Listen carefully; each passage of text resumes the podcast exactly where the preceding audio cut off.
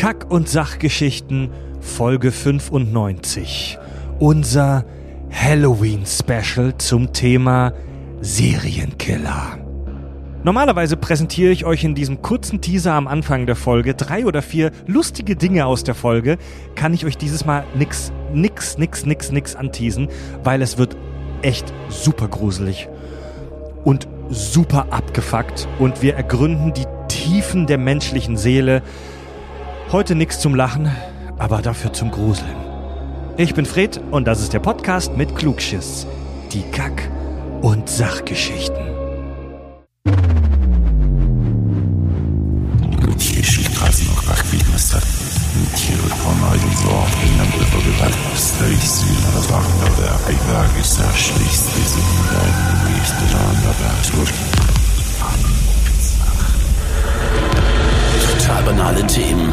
werden gesitziert. Scheißegal, wie albern. Hart analysiert. Darüber wird man in tausend Jahren berichten. Das ist die Halloween-Folge der Kack- und Sachgeschichten.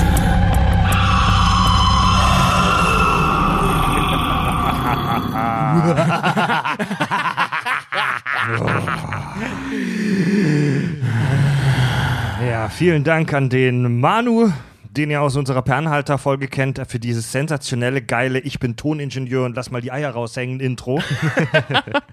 Herzlich willkommen am Tisch, Tobi. Hi. Herzlich willkommen, Richard. Hi. Mein Name ist Fred und wir kommen aus einer unfreiwilligen Pause zu euch zurück. Äh, ein paar Wochen gab es jetzt leider keine Kack- und Sachgeschichten, weil wir alle ein bisschen viel um die Ohren hatten und hauptsächlich, weil ich irgend so einen komischen xenomorphen grippalen Infekt mir eingefangen hatte. Oh. Ich hatte die Männergrippe, ich bin auch immer noch nicht so ganz über dem Berg, deswegen muss ich mich biermäßig heute auch noch zurückhalten. Oh. Aber schön, dass wir wieder da sind, Leute. Yeah. Yay, pünktlich zum Beginn der fünften Jahreszeit. Äh, äh, äh, äh, Stimmt. Äh, äh. Oh, ja. Ja, du bist Niederrheiner, ja? Oh, da habe ich gar nicht dran gedacht. Ja. Scheiße, ich habe gar kein elf Ürken getrunken. Ich bin doch Ja. noch nüchtern. Also ein bisschen, ein bisschen verspätet jetzt Kein Wunder, dass ich heute so einen Bierdurst habe. Das ist meine innere Uhr. eine, eine etwas verspätete Halloween-Folge, aber wir mussten die unbedingt, unbedingt durchziehen. Ja. Leute, bevor es losgeht, gibt es eine schlechte und eine gute Nachricht. Ähm, es hat sich vor unserem neuen Studio hier auch schon ein, ein wütender Mob eingefunden. Ähm, seid stark, Leute. Bis auf weiteres erscheinen die Folgen von uns, den Kack- und Sachgeschichten, nicht mehr wöchentlich, sondern nur noch alle zwei Wochen. Wir werden gegen Ende der Folge nochmal drauf eingehen, was da los ist, was da passiert ist. Die gute Nachricht, wir machen dafür etwas mehr Premium-Inhalte. Ja. ja, genau. Also, was das damit auf sich hat, klären wir dann gegen Ende der Folge. Kurz vor dem allseits beliebten Hörerfeedback. Und wir haben, es ist ja mittlerweile schon so eine Tradition, dass wir unsere Patreon-Unterstützer äh, fragen, dass wir eine Umfrage machen, welches Thema sie sich für Halloween wünschen. Und wir hatten dieses Jahr zur Auswahl Zombies, Werwölfe, Hexen, Serienkiller und Frankensteins Monster. Kein Mensch möchte was über Frankenstein wissen. Was ich voll ätzend finde. Ja, das ist was ja ich- das was- geile Thema. Was ich auch echt schade finde, weil wir haben uns ja im Vorfeld auch überlegt, was wollen wir machen und da kamen die Ideen im Raum und dann hieß es mal, nee, komm, wir fragen die Community und wir waren eigentlich echt alle Fan von Frankenstein. Nur rund 5% der Menschen, die bei diesem Poll mitgemacht haben, haben sich Frankenstein gewünscht. Mit großem Abstand, mit 50%, sogar knapp über 50% der Stimmen, Wow. haben die Leute Bock darauf, etwas zu hören über das Thema Serienkiller. Ja. Oder so. Oder so. Wir haben in unserer, in unserer ähm, Folge über Dexter ja schon mal über einen liebenswerten Serienkiller gesprochen. Heute sprechen wir über reale Serienkiller. Wir sprechen, wir werden bestimmt das ein oder andere Wort auch mal über Hannibal Lecter und Co. Ähm, verlieren, aber wir sprechen heute ganz wichtig über wirklich aus der Menschheitsgeschichte bekannte reale Serienkiller. Und die Folge wird hart, Leute. Ja. Ich fand's so süß, ich muss das einmal ganz kurz erzählen. Wir haben im Vorfeld, als, als bekannt wurde, dass jetzt die Halloween-Folge über Serienkiller handelt, äh, hat uns ein lieber Fan, ich weiß seinen Namen ehrlich gesagt gerade nicht mehr, würde ich jetzt auch nicht zum Besten geben, äh, hat uns angeschrieben und meinte noch ganz süß und lieb zu uns, wir müssen unbedingt mal, und er wusste selber nicht, ob der so bekannt ist, über den Kannibalen von Rothenburg sprechen. Und habe ich noch flapsig zurückgeantwortet und meinte so, komm, über Armin Maivis redet kein Mensch mehr. Und dann bin ich dann nachher auf sein Instagram-Profil gegangen und der ist halt 14. ich dachte, okay, gut, der. Also der Hörer, kennt- nicht der Kannibale der, von der, Rotenburg. Nee, der, der Hörer ist halt 14, der uns das geschrieben hat und dachte mir dann auch so, ja, okay, gut, kann er nicht wissen.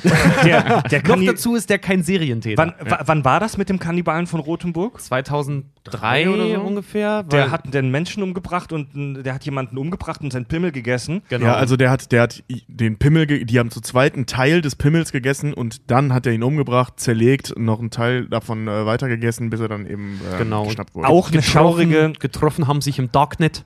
Ja. auch eine schaurige Geschichte. Das ist halt in unserer, in unserer Medienkultur noch relativ präsent, weil das erst vor äh, ein paar Jahren war. Wann war das genau? Ja, wie gesagt, so um, um die 2003. Um 2003, und weil 2000, Irgendwie so. 2004 kam von Rammstein der Song Mein Teil und Ja. der Armin Maivis, Genau, der handelt der, davon. der, genau, Ja. der, durch den es halt inspiriert ist, der wollte ja äh, den Song verbieten lassen, wo der Anwalt von Rammstein, was ich noch sehr gut fand, argumentiert hat mit Entschuldigung, erstens künstlerische Freiheit Mhm. und zweitens, du hast nicht das Patent auf den Tod. Ja. Also über den sprechen wir heute nicht, aus zwei Gründen. Erstens war kein Serienkiller, über, darüber sprechen wir gleich, was ein Serienkiller ist. Und zweitens, im Vergleich zu den Jungs, die wir euch heute mitgebracht haben, ver, ver, Ja, verblasst das, Ja. was Ja. da gemacht wurde. ja der ist echt ein Schoßhühnchen dagegen. Wir ey. sprechen heute echt über die schlimmsten Abgründe der menschlichen Seele und wie das, bei unseren, wie das bei unseren Halloween-Folgen eig- eigentlich auch schon im letzten Jahr bei Geister und Gespenster war. Warnung, hört euch die Folge nicht an, wenn ihr nachts irgendwo schwere Maschinen äh, bewegt oder alleine seid oder zum Einschlafen. Es wird heute gelacht werden, wie immer bei den Kack- und Sachgeschichten und wir werden äh, Sprüche reißen, aber es wird auch echt richtig schwer und hart werden heute, ohne Scheiß. Aber sehr interessant. Also wir haben echt ich ein hab- Monster rausgesucht. Ja, Ja. ich, ich hätte ich hätt bei meinem sogar wieder Tonaufnahmen gehabt, aber ich habe sie dieses Jahr wirklich weggelassen. Ich hatte, ich hatte von meinem leider auch keine Tonaufnahmen, äh, äh, aber es gibt eine Menge Fotos, könnt ihr nachher mal googeln. Ja, Macht nee, so viel meiner, Spaß. meiner, den ich hatte, der hat sein, eins seiner Geständnisse, äh, kurz bevor er ähm, gestorben ist, auf Wachswalze aufgenommen. Mhm. Und die, die gibt's auch tatsächlich. Die sind digitalisiert, die klingen aber echt beschissen und Echt? da verstehst, verstehst du kaum was. Er hat aber auch massenhaft Tagebücher und Co. geschrieben. Er hat sogar Mhm. noch kurz vor seinem Tod noch sogar noch ein Zeitungsinterview gegeben, Ja. äh, wo er sich zu seinen Morden da be bekannt hat. Aber wie gesagt, es gibt Tonaufnahmen von ihm, wo er das auf Wachswalze aufgezeichnet hat im Gefängnis. Ja, okay. Also ich will noch nicht verraten, über welche drei Jungs wir sprechen. Jeder von uns hat einen mitgebracht. Ähm, die Reihenfolge, ich würde tatsächlich mal sagen, dass Tobi den Abschluss macht, weil Tobi seiner eigentlich so ein bisschen am düst, so mit am schlimmsten ist. Ähm, Richard und ich, wir können ja Schnick, Schnack, Schnuck machen, wer von uns anfängt. Das sind beides auch ziemlich perverse Wichser. Ja. Ähm, Wie ich wär's denn mit, wie wär's denn mit chronologisch? Äh, das Chronologisch kommt doch zeitlich hin. Wann, wann, hat, wann haben eure gewirkt? Äh, 18, also meiner mordtechnisch 1890 bis 94. Deine? meiner Anfang des 20. Jahrhunderts. Da fangen wir mit ja, Richard meine an. Mitte des 20. Jahrhunderts. Erst- das passt ja. Zuerst Richard und dann ich und dann Tobi. Fangen wir mit meinem an, ja? Ähm, nee, lass uns erstmal ganz kurz mit was ganz Allgemeinem anfangen. Ja. Ja. Und zwar, äh, unser Alien kommt auf die Erde und ich, ich möchte die Frage, wie würdest du das einem Alien erklären, diese Thematik? Was ist ein Serienkiller? Die genaue Definition, was ein Serienkiller ist, ist sehr unterschiedlich. Da gibt es unterschiedliche mh, Definitionen die zum Beispiel vom FBI in den USA aufgestellt wurden oder auch von anderen, ähm, ich sag mal, Kriminalverfolgungsbehörden. Äh, in der Fachliteratur wird der Serienmörder überwiegend als Person definiert, die mit zeitlichem Abstand mindestens drei Menschen ermordete. Das ist die Urdefinition aus den 70ern, ne? Ja, also, nee, das ist, das ist, also das ist jetzt so das, was man aus vi vielen Definitionen so zusammengeschmolzen hat. Also die, die genaue Definition ist, ist jetzt zum Beispiel beim FBI in den USA anders als hier in Deutschland bei Interpol zum Beispiel. Aber wichtig gerade an den zeitlichen, äh, sind eben die zeitlichen Abstände, dass man jetzt nicht von jemandem spricht, der einmal drei Menschen umgebracht hat, weil das ist, äh, das geht dann in Richtung Massenmord, nicht, nicht, nicht, oder Massenmörder, wie man ja so, so in den Medien sagt. Äh, und zwar eben nicht Serienkiller. Serienkiller ist halt wichtig, dieser zeitliche Abstand, dass das in Perioden, also die müssen ja nicht mal Ja. regelmäßig sein, aber häufiger stattgefunden hat Ja, und nicht genau. gleichzeitig. Und wer sich darunter jetzt nichts vorstellen kann, ein Sch Schulmassaker jetzt zum Beispiel, wenn einer irgendwo reinkommt und 13 Genau. Menschen abknallt, wie es jetzt vor kurzem war, der ist kein Serienmörder, auch wenn er mehr als drei Leute getötet hat, der ist ein Massenmörder. Genau, weil das, weil das in einem heftigen explodierenden Akt passierte.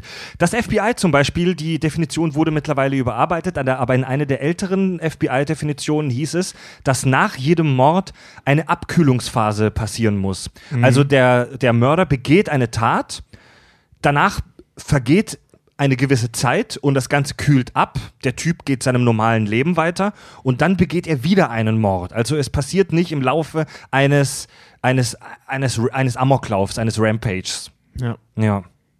Der Begriff Serienmörder, es gab Serienmörder auch schon davor, Richards mhm. und meiner zum Beispiel kommen aus der Zeit davor, aber der Begriff, das Wort Serienmörder, tauchte das erste Mal 1930 auf in einer Schrift eines Berliner Kriminalbeamten. Also wir, die Deutschen, haben den, Namen tatsächlich geprägt. Ähm, Wer hat es erfunden? Die Deutschen. Und bezog sich damals auf den deutschen Serienmörder Peter Kürten, den sogenannten Vampir von Düsseldorf. Mhm. Der, der, ich möchte gar nicht zu sehr ins Detail bei dem gehen, der hat seinen Namen, seinen Spitznamen bekommen, weil es Augenzeugen gab, die mal beobachtet haben wollen, wie er einen Schwan tötete, um sein Blut zu trinken. Was man so macht. Ja, was man halt so, so macht. Ja. ja, Hamburger Fußgängerzone, ja. immer. Ja. Der, der, der erste Serienmörder, der ein mediales Interesse erzeugte, war 1888 in London Jack the Ripper, ja. der da, da eine Serie von Prostituiertenmorden begann. Und äh, das ist das ist kein Thema für heute, aber vielleicht auch mal in einer anderen Folge. Super spannend, weil Jack the Ripper der übrigens nie gefasst wurde, mhm.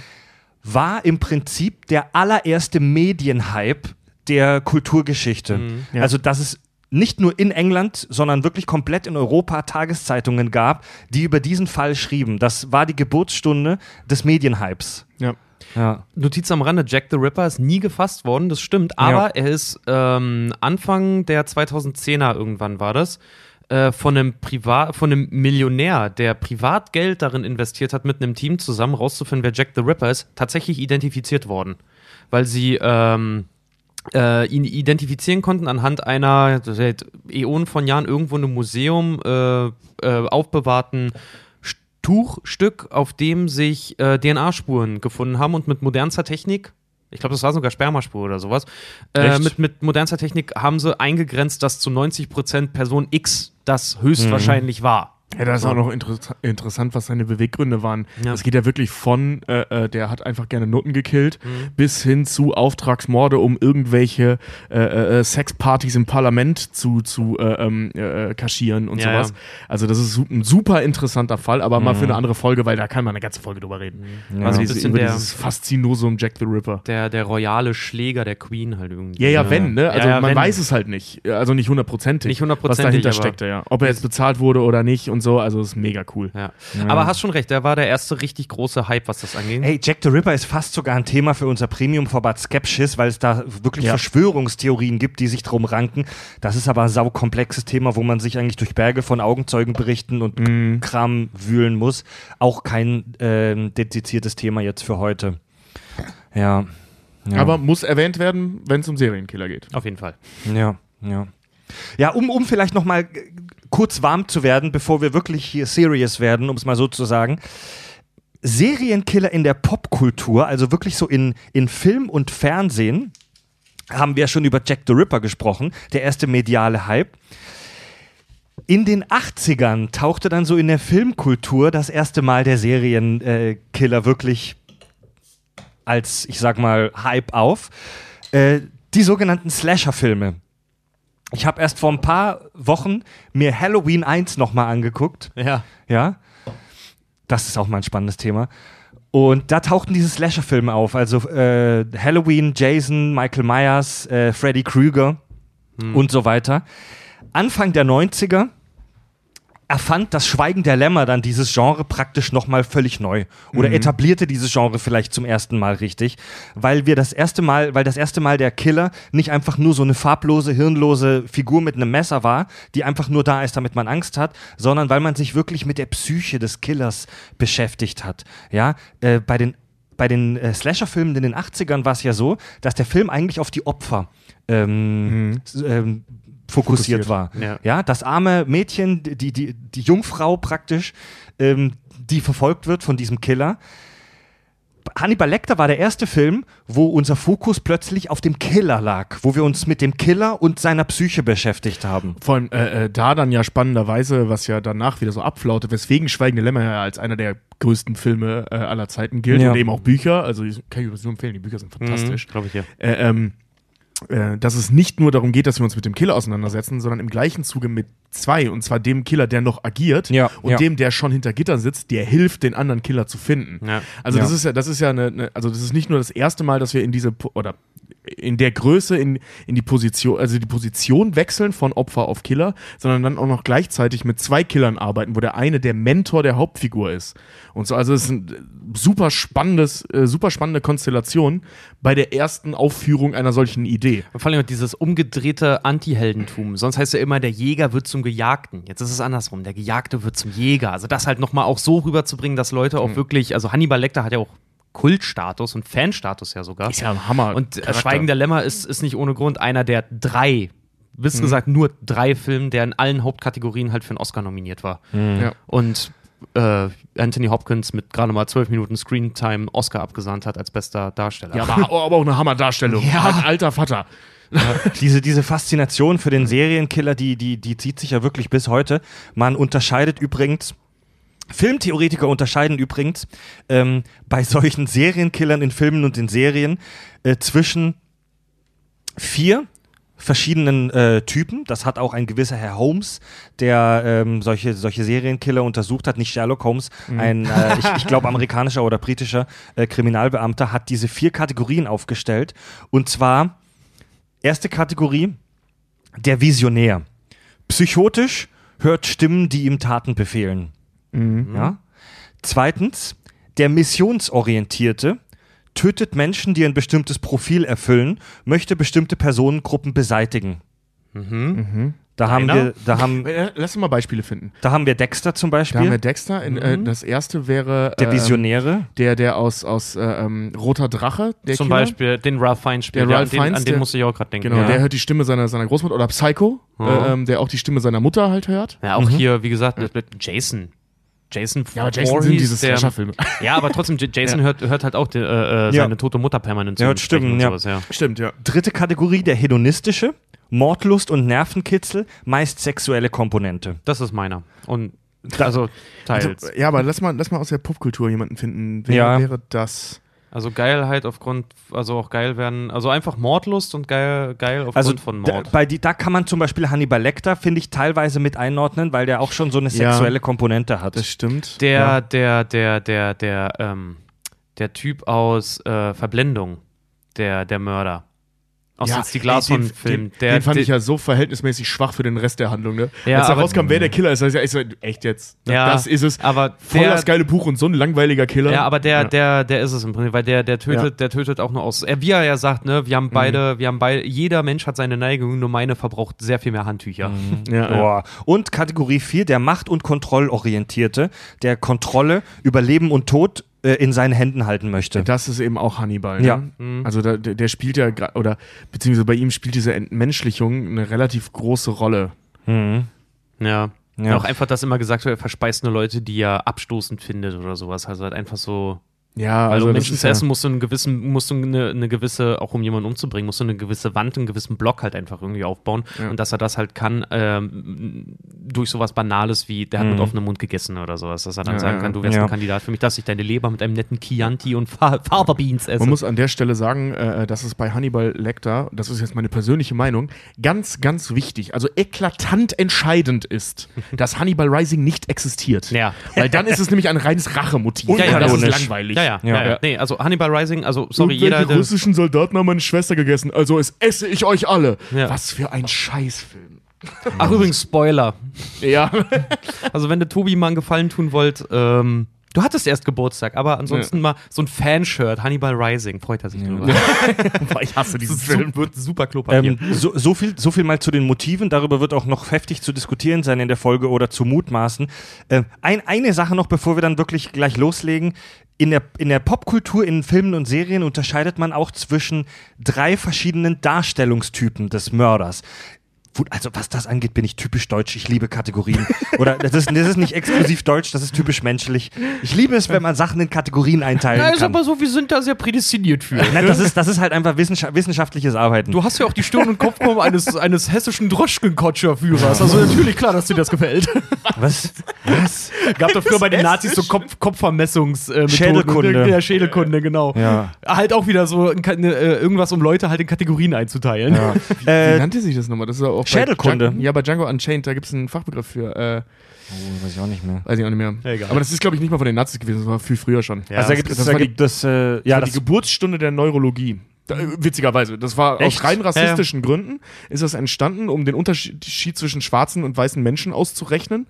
Oder, oder äh, also Ja, zwischen ja. der Bestimmen ne, zu können. tollen Rasse, den Weißen und allen anderen. ja. Ähm, das sieht man sehr schön hier von, von DiCaprio dargestellt, wie er das Ja. erklärt. Und äh, äh, ähm, daraus ist im Prinzip nachher die Neurologie entstanden. Krass. Ja. Okay. Also es waren die ersten, die sich damit auseinandergesetzt haben, wie äh, äh, Schädel und äh, ähm, Hirne in Schädeln funktionieren. Da können wir mal in der Django Unchained Folge drüber sprechen. Finde ich interessant. Das Ja. müssen wir wirklich ich mal machen. Ich liebe Django Unchained. Ja. Äh, drei Typen der, der Darstellung. Erstens, der Junge von nebenan. Dexter. Ja, ja, ja, ja. ja, Oder ja. Bates, Bates Motel zum Beispiel. Stimmt, ja, Ja. ganz genau. Zweitens, der Slasher. Mike Myers, Freddy Krüger. Ja. Also der, Ja. Die stumpfe Killing Machine. Wer auch Ja. immer das gerade in welchem Scream-Teil war. Killing in the name of. die, die stumpfe, geheimnisvolle Figur, über die man eigentlich gar nichts weiß, außer dass er mit einem Messer hinterm Busch sitzt. Ja. Ja. Und drittens, das finde ich, äh, das finde ich äh, So wie ich abends interessant. auf dem Kiez immer. drittens, das finde ich spannend. Der Künstler. Lecter. Lecter. Hannibal Lecter. Lecter. Also Ja. der hat jemanden, die Eingeweide äh, raushängt, wie ein Engel in seiner Gefängniszelle aufgehangen. das war zum so Beispiel. eine krasse Szene. Ja. Aber eben auch der Typ aus Roter Drache, Ja, ähm, der halt die, äh, diese Transformation zum Drachen darstellt, Mhm. mit Spiegeln in den Augen und solche Aktionen. Mega cool. Ja.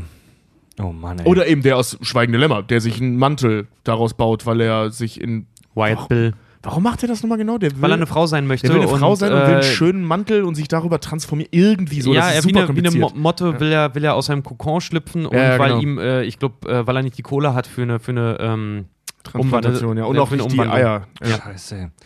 Was glaubt Super ihr? Charakter. hm. Ich, ich habe ich hab überlegt, ob ich euch diese Frage gegen Ende der Folge stelle, aber ich glaub, möchte sie tatsächlich jetzt schon stellen. Was glaubt ihr denn, woher kommt diese Faszination der Zuschauer, der Menschen allgemein an diesem Thema Serienmörder? da, damit, Äh, äh, willst du anfangen? Kann ich machen, ja. Also es gibt ja eine Menge Thematiken oder beziehungsweise eine Menge äh, ähm, Theorien zum Thema Faszination des Bösen.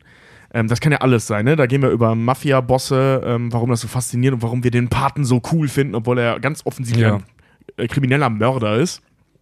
Bis hin eben zu Hannibal Lecter und ähnliche Leute, die wir ja sogar teilweise bewundern für das, also nicht für das, was sie tun, sondern warum und wie sie es tun. Und ich glaube, das ist so ein bisschen der, also auf der einen Seite zumindest, so ein bisschen der Hang dazu, dass Menschen sich wünschen, aus ihrem Leben ausbrechen zu können und Dinge zu tun, die sie nicht tun dürfen. Ja. Also das ist ja im weitesten Sinne ein Freiheitsgedanke. So, ey, wenn ich meinen Nachbarn umbringen will, dann darf ich das, wenn ich so wäre wie der. Wisst ihr, was ich meine? Ja, ja. Mhm. Es ist auch einfach, ähm, wir haben ja damals, äh, als, ich, als ich in Kanada war, haben wir eine Krimiserie über auch Serienmörder und sowas gemacht. Und wir haben damals, als die ersten Folgen on air gingen, hatten wir auch. Also nicht wir die Kack- und Sachgeschichten, sondern Tobi, äh, Richard als Praktikant Ja, damals. ge- genau, genau. Äh, Produktionsassistent. Ich war nicht nur Praktikant. Oh. Äh, nee, aber wir haben, wir haben auch, wir haben ähm, Hörerfeedback bekommen von, von Zuschauern, die uns, äh, äh, die das dem Sender geschrieben haben, der hat das an uns dann weitergesendet. Und die hatten halt auch gesagt, so dass sie das halt geil finden, weil es A, so nah an einem selber dran ist, ne? Weil das hat doch irgendwo was von Voyeurismus. Das ist, das ist so ein Mord oder sowas. Das passiert nun mal nur unter zwei Leuten irgendwie. Das ist was sehr Intimes. Einer von, also einer von beiden kann ja nur noch dann darüber reden am Ende. Äh, und dass das einfach an einen rumgetragen wird. Das ist so auch die Geschichte, die fleischgewordene Geschichte vom Monster unterm Bett. Ja. Und ja. ähm, ich habe mal eine ganz interessante, wa warum Menschen generell so sich zum Bösen, so gesehen, jetzt auch äh, hingezogen fühlen, habe ich mal eine total interessante Arbeit gelesen. Äh, die haben das festgemacht anhand des Jokers zum Beispiel und anhand auch von Batman, warum Batman zum Beispiel auch als Anti-Held eigentlich irgendwie auch in das böse Genre einzuordnen ist und weswegen Leute ihn deswegen so toll finden. Da kam zum Beispiel raus, dass im Vergleich zu einem Superman zum Beispiel, der als Charaktereigenschaft hat, das ist ein Held, der tut Gutes. Etwas, was so banal und so oberflächlich irgendwo ist, weil Gutes kann vieles sein, dass sich Menschen äh, damit nicht so tief identifizieren können wie von einem Schurken, der entweder aus Rache oder ähnlichen anderen niederen Beweggründen handelt, aber so ein persönliches Ziel vor Augen hat, dass wir uns eher damit identifizieren können. Also nicht jeder kann sich damit identifizieren, einen Penner von der Straße zu retten und sein Leben wieder äh, gut zu machen, aber jeder kann sich damit identifizieren, äh, den Typen zu verprügeln, der sich an einem Kind vergangen Boah, das hat. ist schon echt eine düstere Sicht auf die Menschen. Ja, ne? das, ist so, äh, das, das hatten wir bei Dexter schon mal, diese Thematik. Also, dass man das Ja. halt echt äh, sich damit identifiziert, einen Kinderschänder, das ist ja direkt in der ersten Folge von Ja. Dexter, äh, einen Kinderschänder zu töten. Ja. So, das ist so ein, naja, ein Gefühl, das man sehr leicht nachvollziehen kann. Mhm. Gerade wenn man das sieht, dass er das so, äh, ähm, dass er dem halt hinterherläuft, dass er das ermittelt, dass er gesehen hat, Mhm. was er da tut. Und die, diesen Impuls dann eben nachgeben zu können, ist, glaube ich, etwas, das A, sich viele Menschen wünschen würden. Natürlich nicht jetzt offiziell und natürlich auch nicht so, dass sie es wirklich tun würden, aber so, so dabei zuzusehen, dass man es kann, dass es Leute gibt, die das tun, befriedigt, glaube ich, so ein bisschen diesen Wunsch, sowas selber machen zu können. Ja, das ist das Das ist keine gute Sicht auf die Welt, das so zu sagen, aber ich glaube, das spielt tatsächlich. Ja, das, nicht, aber, ähm, aber es, es gibt nun mal diese Faktoren, die da, die da in einem. Also sorry, jeder von uns hat aber irgendwo auch schon mal irgendwie Rachegedanken oder irgend Ja, ja, so eine- genau, so genau, eine ja. Aber ich, also ich, weiß, nicht- ich weiß nicht, ob man das so runterbrechen kann, Leute. das Nee, ist schon natürlich heftig. nicht. Da, dafür also muss das, man auch sagen, sind wir jetzt auch keine Psychologen, aber das Ja. ist auch ein Teil mit dessen, wo ich persönlich auch glaube, dass da eine gewisse Faszination dafür herkommt. Weil, Ja, glaube ich mir auch. weil ich ja. habe auch bei der Recherche wieder gemerkt, ich habe ich hab einen YouTube-Channel gefunden. Äh, da, der, der, der, der Typ macht nichts anderes, als den ganzen Tag eigentlich nur von Biografien äh, von berühmten Leuten dir näher zu bringen. Hast du so Stalin mit drin, dann hast du äh, äh, dann hast du ja klar so, so Hitlers Gefolgschaft irgendwie mit drin und dann hast du aber auch äh, solche Leute wie Howard Hughes jetzt zum Beispiel mit drin oder sowas.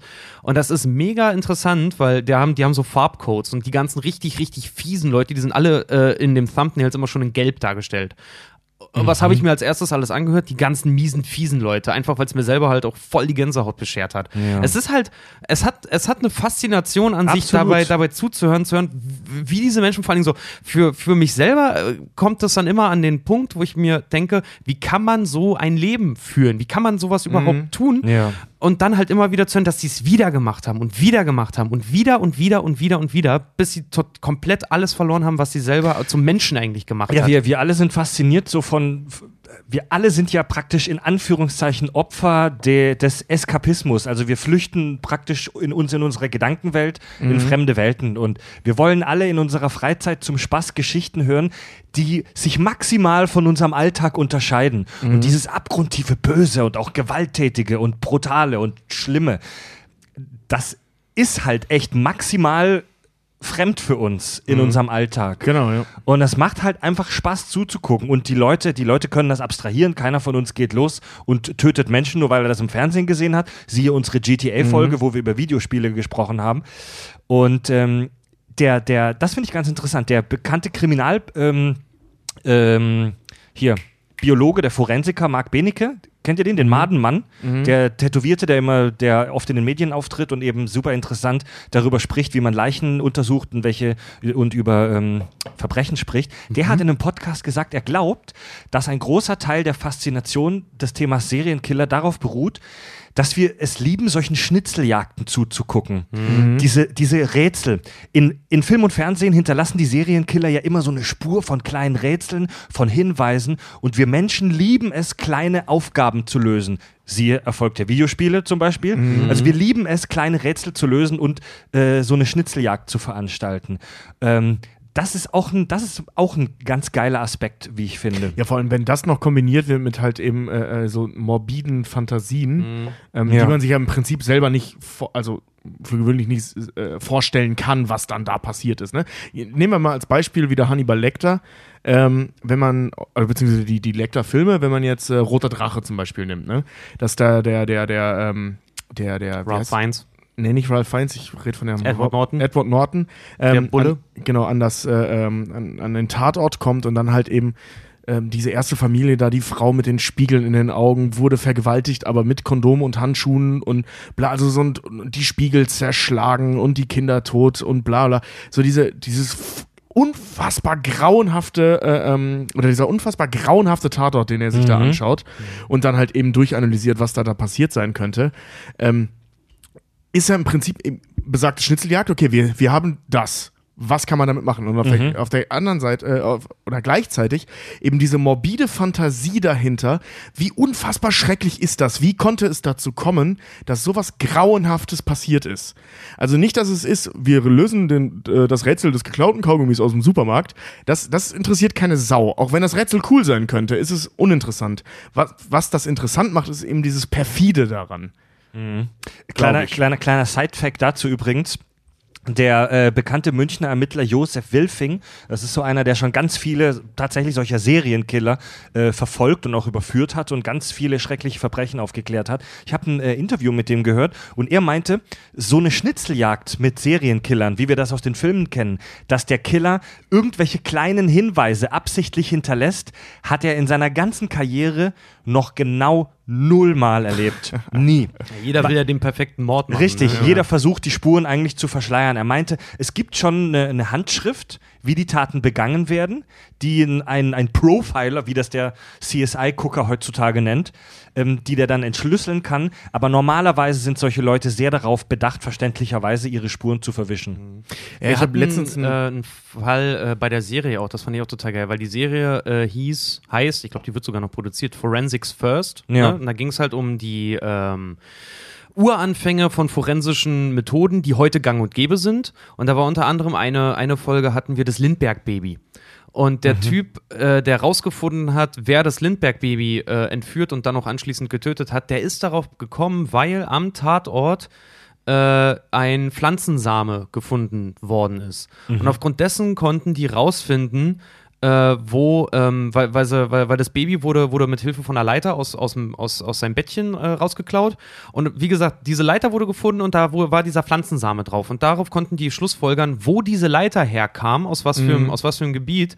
Und dadurch sind sie dann dem, dem Mörder halt auf die Schlinge gekommen. Echt? Und alleine diese Sachen, das war unfassbar spannend, forensisch halt auch mitzukriegen, wie die das auseinandergenommen haben, weil äh, die hatten nichts. Sie wirklich gesagt haben, so, das ist ein Mysterium. Keine, der Typ hat ein perfektes Verbrechen begangen. So, er ist, mhm. er ist mhm. nicht auffindbar. Es gibt keine keine Mordwaffe, gar nichts halt einfach. Das ist ja schon. Und dann aber trotzdem sowas äh, äh, äh, dort liegen zu lassen, um dann halt dieselben Fasern, äh, dieselben Samen irgendwie haben sie dann bei dem, bei dem Mörder tatsächlich, weil der auf irgendeiner Farm gearbeitet hat, haben sie auf seiner Hose gefunden und aufgrund dessen konnten sie ihn verhören und der hat dann gestanden halt. Das so, ist ne? ja schon echt mhm. CSI-esque. Ja. Das ist schon krass, ja. Aber ja. das war halt auch, das ist mega spannend halt wirklich, wie du da anhand dessen wirklich äh, mit den kleinsten Hinweisen, die es halt irgendwie gibt, mega Rätsel gelöst hast dann. Ja. Da hast du schon recht. Ja. Der. Ich, ich, ich baller gerade wahnsinnig viele Facts, die ich eigentlich einstreuen wollte, schon raus, aber ich finde es mega interessant. Aber wir steigen gleich mal im ersten Killer ein, aber eine Sache will ich noch kurz erzählen. Das hat dieser Josef Wilfing auch erzählt. In den Filmen ist es oft so, dass die Killer dann irgendwann ein Geständnis ähm, von sich geben oft machen die das sogar dann freiwillig, um mhm. damit anzugeben. Ja, und er meinte, das hat er in seinem ganzen Leben nur ein oder zweimal erlebt, dass Leute ein Geständnis machen, um anzugeben, um sich äh, groß zu machen. Er meinte, normalerweise gestehen Menschen schwere Verbrechen nur dann, wenn sie sich daraus einen Vorteil erhoffen. Mhm. Also diese klassische, die Polizei bietet dir einen Deal an Nummer. Mhm. Nur dann gestehen Menschen, selbst absolute Monster, schwere Verbrechen. Mhm. Ach krass, der ja. Zodiac Killer hat halt sein komplettes Geständnis und alles halt an Zeitungen gesendet. Aber gut, halt auch aus narzisstischen Gründen, um, ge äh, um gehört zu werden. und halt nicht um gefasst zu werden. Ja. Das ist auch nochmal so ein Ding, der, der wurde ja nie gefasst. Der Junabomber ja. hatte ja auch. Der Junabomber hat sein Manifest, was er geschrieben hat, hier der, der Kaczynski, mhm. das Manifest, was er geschrieben hat, auch an eine Zeitung geschrieben, wo sie noch äh, geschickt mit der, mit, der, mit, der, mit der Forderung, dass es veröffentlicht wird, weil mhm. er sich immer so gefühlt hat, dass sein Genie nicht gewürdigt wird. Mhm. Seine Arbeit, ja, weil der Typ war, war Unimathematiker Mathematiker und ganz, ganz übles Opfer der äh, MK Ultra. Ähm, wow. Bewegung. Ja, der war psychisch ziemlich labil. Den haben sie am Ende auch in irgendeiner äh, Hütte mitten im Wald haben die den aufgegabelt. Mhm. Aber unglaublich intelligenter Typ, mega, mega, wie gesagt, Mathematiker. Äh, und der hat ein Manifest geschrieben, über das heute noch diskutiert wird. Das ist nie veröffentlicht worden von seiner Uni. Es hat ihn so gesaubeutelt, dass er das zum Teil äh, seiner Bombenanschläge gemacht hat auch. Boah, weil er wollte, dass das veröffentlicht wird, dass die Leute das lesen. Okay, Leute, ähm, lasst uns die Treppe hinabsteigen in den Keller. Uh. Richard, du, du erzählst uns was von einem gewissen H.H. Holmes, übrigens nicht der Holmes, den ich vorhin kurz zitiert habe. Ich muss gestehen, dass ich von dem Namen von dem Mann nichts wusste. Mhm. bis du uns das, äh, bis du das an uns herangetragen hast. Was mich ehrlich gesagt wundert, ähm, weil du die gleichen Staffeln äh, American Horror Story gesehen hast wie ich. Der kommt darin vor. Oh, ja, echt? Der, ja, bei dem Horrorhotel. Ja, Im Hotel? Darum, darum geht's. Ah. Dieser, der, der Evans, der, wie heißt der nochmal? Äh, Peter Evans. Ja. Ähm, der äh, Quicksilver zum Beispiel in den äh, ähm, äh, X-Men-Filmen jetzt gespielt hat, der spielt da den H.H. Hughes. Ah, Äh, okay, Holmes. geil. Ah, ja, geil, dann habe ich noch so schon ein Bild. H. H. Holmes. Aber tatsächlich, äh, er ist ähm, einer der, der, der, mit einer der ersten und makabersten, perfidensten Serienkiller der amerikanischen Frühgeschichte eigentlich, Mhm. wenn du so möchtest. Äh, ist aber heutzutage leider vollkommen in Vergessenheit geraten. Wieso leider?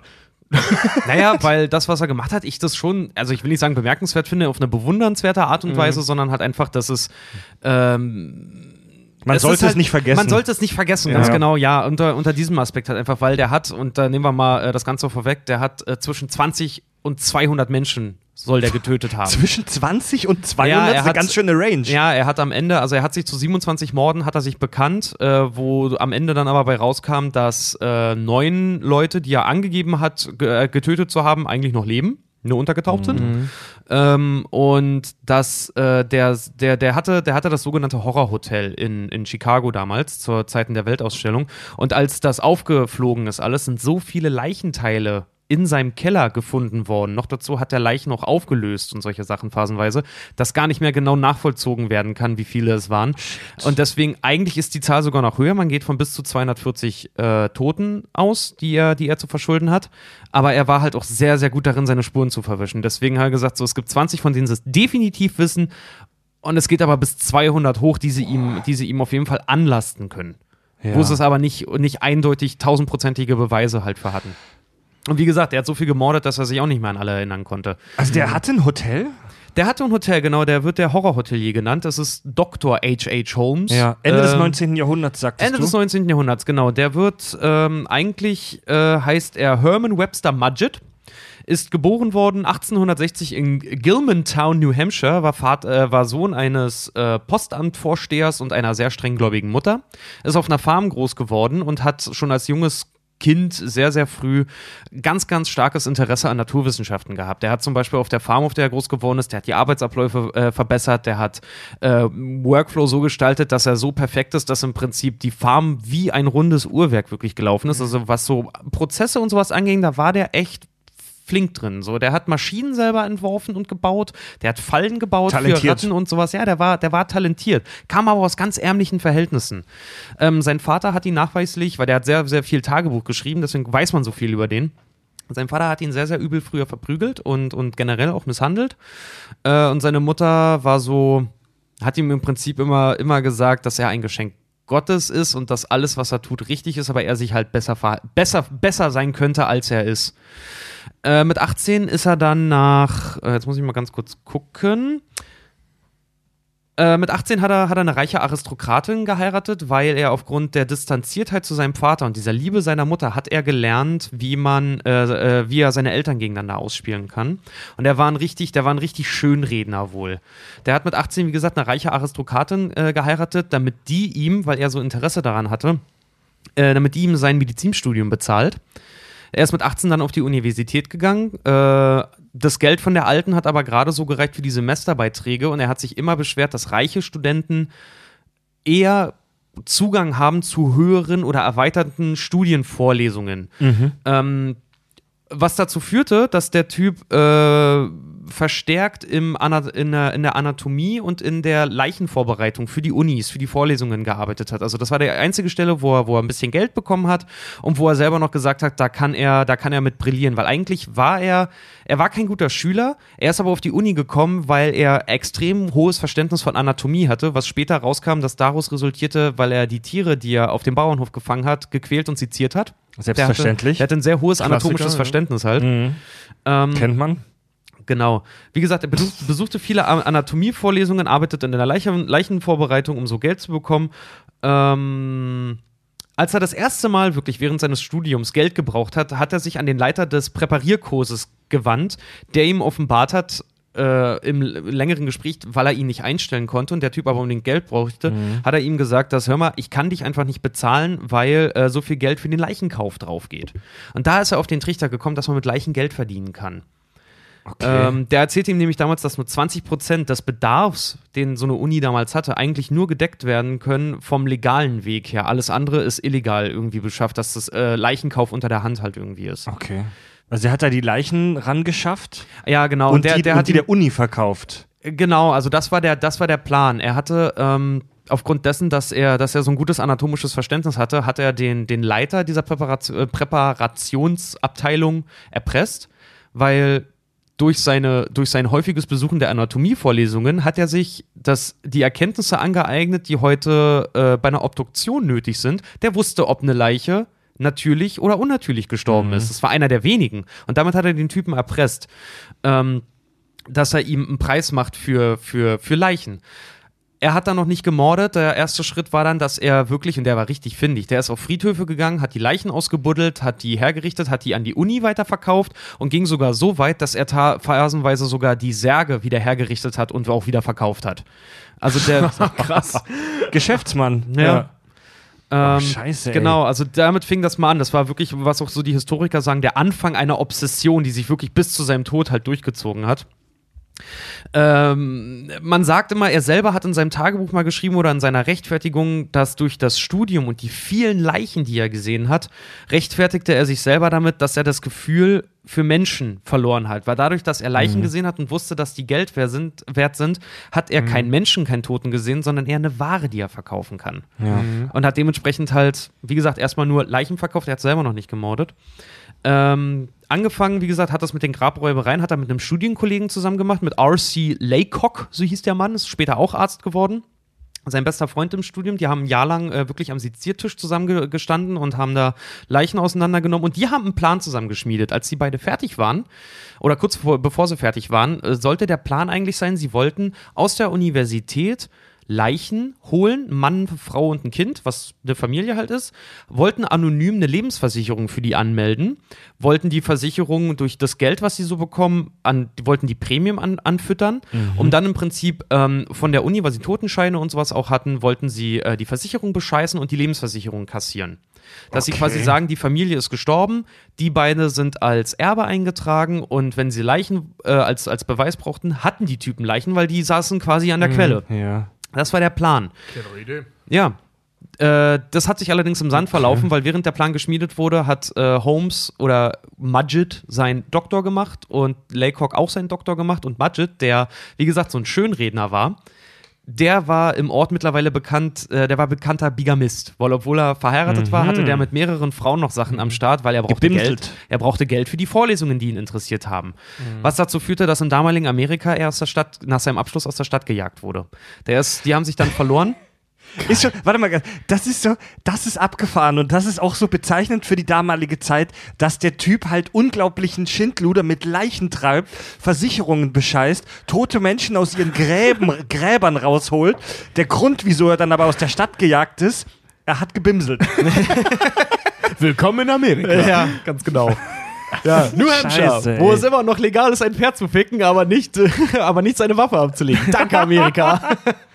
Ja, ähm, 1885, wie gesagt, seinen Abschluss gemacht. Er ist dann, ähm, er ist dann eine Zeit lang untergetaucht, äh, hat weiter erstmal gebimselt, um sich seine Kohle äh, ranzuholen, hat sich nach seinem Abschluss von seiner ersten Frau gleich getrennt und wollte sich auch scheiden lassen und schrieb selber in sein Tagebuch mal, 1885 wäre er fast verhungert. Er hatte zwei Pferde, mit denen er durchs Land gereist ist. Eins musste er verkaufen, eins hat er gegessen. Uh.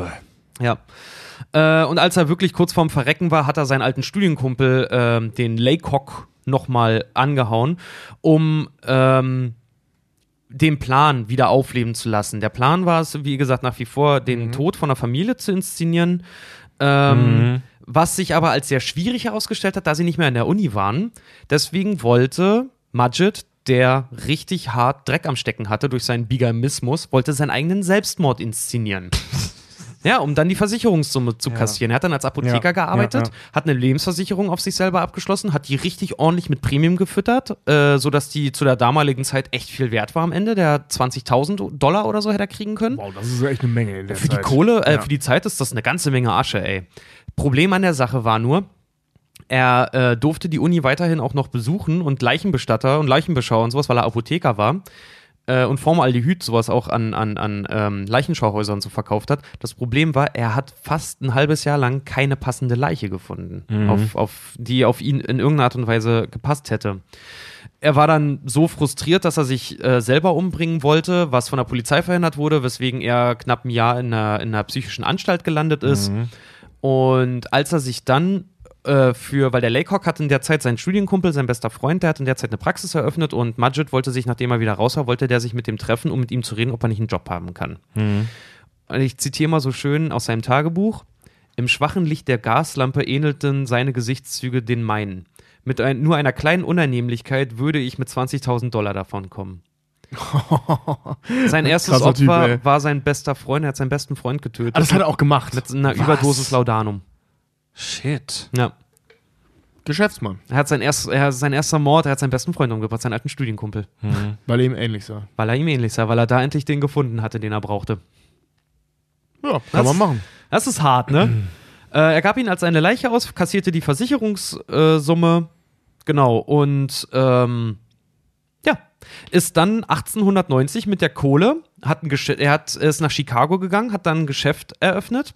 Äh, das war ein kleines Hotel und eine Apotheke.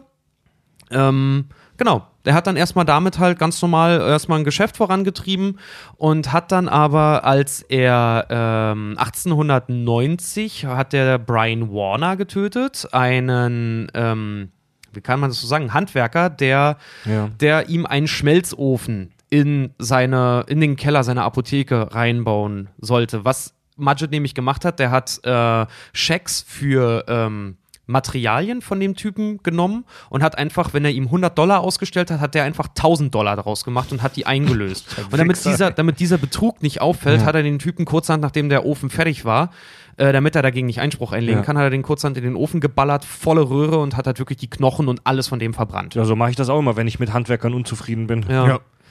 Äh, genau, als die Apotheke und das Hotel stand, verdiente er erstmal sein Geld weiterhin als Grabräuber, ganz normal. Er richtete Särge wieder her, verkaufte diese erneut, richtete Leichen her, verkaufte die. Also das Geschäft, das boomte für ihn wirklich. Der hat da richtig ordentlich Kohle mitgemacht. D- Der Gedanke ist so geil. Ich habe jetzt ein Hotel und eine Apotheke, aber ich verdiene mein Geld mit leicht. Ja, so vor allem eine Apotheke ist ja auch nicht, ist ja auch nicht gerade Vor allem nicht äh, zu- unlukrativ. Vor allem ne? nicht zu der Zeit. Ja? Also ich meine, Das ist so eine völlig neue Kategorie von Serienkiller, der Businessman. Ja, so ein bisschen schon auf jeden Fall. Mord ist sein äh, Geschäft. Ja, er hatte auch, er hat also den dritten Mord, den er dann verübt hat, da hat er auch sehr explizit drüber geschrieben, das war ein Geschäftspartner, ein befreundeter Arzt, den er getötet hat in seinem Hotel, äh, nachdem er nämlich ausstehende, die haben sich gestritten wegen ausstehender Zahlungen. Und er hat ihn mit einem Stuhl ermordet. Da ist ihn erst niedergeschlagen und dann hat er ihn äh, mit einem Stuhlbein, mit einem abgebrochenen, hat er ihn so lange auf die Kehle gedrückt, bis der halt am Ende tot war. Und äh, da er die Leiche nicht einfach so loswerden, äh, da er, da er ja sowieso Leichen geklaut hatte und die im Keller des Hotels gelagert hat, was hat er gemacht? Er hat den Typen einfach als anonyme Leiche an eine Uni verkauft. Und hat dabei gemerkt, und das finde ich erst eigentlich interessant. Ach, interessant. Damit kann man auch Geld machen. Indem ich halt einfach die Menschen selber umbringe und nicht vom Friedhof kasche. ja. So, weil das, das erregt irgendwann auch Aufsehen. Wenn du überall, wenn du einen Friedhof hast, wo überall aufgewühlte Erde ist, Ja, äh, klar, klar, ne? ähm, so kam er da auf die Idee. Ähm, als er einer Leiche mal den. Ach genau, er, machte das dann so weiter. Er tötete einige Menschen verkaufte die einfach anonym, um seine Morde zu verschleiern an die, an die Unis. Ähm, richtig daraus ein, ge neues Geschäft im Prinzip zu machen, hat er selber gemerkt, als er einen Fehler machte. Und zwar hat er einem Geschäftspartner mit, einer, mit einem Eisenrohr äh, den Schädel zertrümmert, was dazu führte, dass die Fakultät die Leiche nicht gekauft hat. Oder gesagt haben, so sorry, Ist kaputt. zermatschter Kopf, das ist viel zu im Arsch. Was hat äh, Holmes gemacht, weil ihn das so gewurmt hat, dass er den Typen nicht verkaufen konnte, sondern ihn verbrennen musste und deswegen Eigenkosten hatte? Er hat in seinem Hotel einen geheimen Raum bauen lassen, in den er Gas einfließen lassen konnte, damit er unbeschädigte Leichen hat. Oh Gott, ey. Ja. Ähm. Genau, also wie gesagt, er wollte unbeschädigte Leichen haben, hat deswegen seine eigene Gaskammer gebaut. Äh, er nutzte den Raum aber auch zur Folter wohlhabender Gäste. Und zwar gibt es eine Geschichte darüber, da hat er einen Typen, doch, der hat den, der hat den dort drei, vier Tage Gott. drin eingesperrt und hat ihn erpresst, legal Dokumente zu unterzeichnen, die Geld auf Holmes überschreiben. Und hat ihn einfach in, dem, in der Gaskammer gelassen und nach drei, vier Tagen oder so hat er alles unterschrieben, was er wollte. Ne? So, er hat das auch zur Folter genutzt, das Ding. Äh, erstmals geriet er dann richtig unter Verdacht ähm, dass in seinem Hotel irgendwas nicht richtig läuft, weil bei einer Buchprüfung rauskam, dass er zehnmal so viel Chloroform bestellt wie andere Apotheken. Okay. Äh, und dann kam in ihm wirklich der Plan auf, nachdem er genug Geld gemacht hatte, baute er sein Hotel, wie gesagt, Optimierung der Arbeitsprozesse. Er baute sein Hotel zur perfekten Tötungsmaschine um, The Castle, wie er es selber genannt hat. Äh, er hatte reingebaut in sein Hotel, hat er geheime, geheime Räume, Zwischenwände, Bäder, Falltüren und einen zweiten Keller, welcher nicht einsehbar oder begehbar war. Der hat sich so ein richtiges Dungeon gebaut. Er konnte sich mit einer Leiche durch das gesamte Hotel bewegen, ohne entdeckt zu werden. Echt? Also er hat wirklich, er hat Menschen in, er hatte sechs Gaskammern am Ende, also wirklich auch Leute, die dort übernachtet haben, Mhm. sind dann halt gestorben. Er hat selber, weil er Apotheker war, Totenschein ausstellen dürfen oder halt durch befreundete Ärzte, so ja, Mhm. Tod durch, weiß nicht, Herzstillstand, Ersticken, was auch immer. Hat keiner nachgeguckt, ist Gasvergiftung, ne? Mhm. Ähm, und er konnte halt, wie gesagt, Leute wirklich an, dem, an den Geschäftsbetrieben durch geheime Gänge komplett an den Leuten vorbeischleusen. Wenn er mal in die Bredouille gekommen ist, dass er jemanden niederschlagen musste, dass jemand geblutet hat oder was auch immer, dann hat er präparierte Kisten gehabt, die er mit Teer ausgestrichen hat, durch die er dann, in die er die Leiche gepackt hat und die er dann mit einfach mit Handwerkern einfach die Treppe runtergetragen hat im Keller. Grausam genial, Alter. Ja. Ähm, das Hotel war, wie später Grundrisse gezeigt haben, so angelegt, dass außer Holmes sich jeder drin verlaufen sollte. Also der hat auch wirklich Tricks angewandt mit Spiegeln und mit Winkeln und allem möglichen. Also der war echt nicht dumm. Der war wirklich nicht dumm. Der hat das Ding zu einem perfekten Labyrinth irgendwie ausgebaut gehabt. Ähm, Das klingt echt gruselig. ja, Das, klingt- das klingt halt so total ach, genau. erfunden irgendwie, ne? 1800, wie gesagt, 1890 hat er sein Hotel gegründet. 1891 hatte er mit Versicherungsbetrügen, Leichenhandel und ähm, äh, den, den, den Betrügereien, indem er Leute gefoltert hat, ganze 250.000 Dollar Privatvermögen angehäuft gehabt. Und zur damaligen Zeit war das lächerlich viel mehr als heute. Ja, also Ja. das war wirklich richtig, richtig hart viel das Geld. ist, da bist du richtig gemachter Mann, ey. So was kostet die Welt, ne? 250.000 Dollar hat er in nur einem Jahr mit diesem ganzen Scheiße gemacht. Ähm, seinen Höhepunkt hatte er dann, wie gesagt, also so richtig gemordet. Komplett war seine, seine Goldzeit war zwischen 19, 1890 und 94. Äh, und richtig den Vogel sch- abgeschossen hatte 1892. Dann lernte er einen professionellen Skelettierer kennen äh, was darin resultierte, dass er seinen Betrieb ausgebaut hat. Und zwar hat er den Keller erweitert mit zwei Bottichen, einen mit Carbolsäure, worin Fleisch aufgelöst werden Boah. konnte, und einen äh, Bottich, in dem Knochen gebleicht werden konnte. Weil dieser professionelle Skelettierer, der brauchte Arbeit und hatte Holmes gesagt, dass mit einem richtig gut erhaltenen Skelett kannst du dreimal so viel Geld machen wie mit einer Leiche. Ja. Die Skelette werden dann zusammengesetzt und so. Der Skelettierer hat in- die wieder zusammengesetzt und hat die, dann haben die die an Unis verkauft. Oh, shit. Also im Prinzip hat er eine echte Menge Geld mit Lehranstalten verdient, ne? Ja? Ja, Das ist echt krank. Der hat, äh, der hat, der hat richtig, richtig, richtig, richtig losgelegt. Also wie gesagt, er mordete, äh, man geht davon aus, dass er ein bisschen was mehr als 200 Leute wirklich da in seinem Horrorhotel ermordet hat. Und ich, ich, ich glaube, du bist mit der Biografie schon so, so ziemlich fast am Ende jetzt, weil du dein, dein Das war, das war die Hochzeit. Was danach noch kam, danach ähm, ist er dann, ja, jetzt blöderweise irgendwann gekascht worden, aber auch zu dieser ganzen. blöderweise. unglücklicherweise, unglücklicherweise wurde dieser, dieses Monster, der Dungeon Keeper, äh, gefasst. Weißt du, was krass ist? Der hat, als er schon in der Zelle dann saß, ähm, weil eine Zeitung ihn angeschrieben hat und ihn zu seiner Geschichte befragt hat, der hat eine Woche bevor er ähm, getötet wurde auf dem elektrischen Stuhl, hat er von der Zeitung noch 7500 Dollar verlangt für seine Geschichte. Äh, wie, wie, wie konnte man ihn denn überführen und schnappen überhaupt? äh, überführt wurde er dann, weil er äh, irgendwann hat er angefangen, ähm, äh, durch diese ganze Schönrednerei dann halt noch zum Beispiel. Er hat irgendwann angefangen, weil irgend, irgendwann läuft der Betrieb, dann kriegst du Geld halt Ja. rein und sein ganzer Shit, Shit lief. Was hat er gemacht? Er hat seine Position und seine Folter, sein Folterkönnen ausgenutzt, um sich an Frauen ranzumachen. so, hey, willst du mal meine Folterkammer sehen? Nee, äh, Ja. der hat wirklich er hat sich an Frauen vergangen und es bestand, der ist äh, jahrelang dem Plan hinterhergerannt, wirklich diesen kompletten Familienmord zu begehen. Was er am Ende auch fast geschafft hätte äh, mit seinem späteren Bodyguard. Die Nachfahren von dem, Ben Pretzel hieß der, die Nachfahren von dem, die gibt's heute noch. Das sind äh, zwei Frauen, die auch immer noch zu dem, zu dem Fall, das war ihr Urgroßvater, Ururgroßvater, die sind davon noch, die ganze Familie ist davon heute noch traumatisiert, weil ähm, Holmes es wirklich geschafft hat, diesen Typen erst umzubringen, seine Versicherungssumme zu kassieren, danach seine Schwägerin, weil die davon Wind gekriegt hat, zu töten und dann auch noch, ähm, ich glaube, eins der beiden Kinder sogar noch zu killen. Also der hat dann irgendwann, hat er diese ganze Logik, was er gebaut hatte mit diesen Kisten, was ich euch erzählt habe mit Ter. Der hat irgendwann, als er auch auf der Flucht war, hat der eine Transportkiste äh, gebaut, in die er unterwegs Gas einlassen konnte. Also der hat eine, der hat eine transportable Gott, Gaskammer ey. dann To gebaut für go. sich selber, um die mitzunehmen. Mord to go. Und so ist er dann, äh, weil das, das Ding ist halt, es sind so viele seiner Geschäftspartner verschwunden. Er war immer noch äh, nach wie vor ein Bigamist. Der hatte so viel Dreck am Stecken. Auch wenn der Geld verdient hat durch diese Scheiße ohne Ende, sind ihm irgendwann seine Gläubiger auf die Schliche gekommen, was dazu führte, dass einer der Gläubiger einen Privatdetektiv engagierte, der in dem Hotel ähm, den Keller gefunden hat. nämlich. Echt? Ja. Oh. Und so ist er gekascht worden. Wie alt war er da? 28. 28. 28. wow!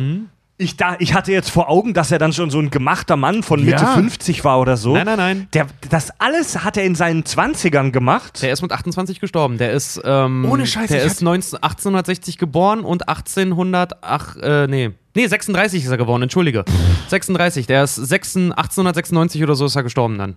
Also hingerichtet worden. Immer noch recht jung. Ja. Aber seine Hochzeit hatte der so in der Zeit, wo wir heute Podcasts machen. Also Alter. definitiv Job verfehlt. Ich habe hab, äh, äh, hier äh, ähm, mich bei American Horror Story war ich immer so ein bisschen genervt davon, dass der Peter Evans viel zu jung äh, Hab ich auch gerade für gedacht. den Typen. Hab ich auch gerade gedacht, ja. Nein, t- t- hat er offensichtlich nicht. Er Nee. war so alt. Ja.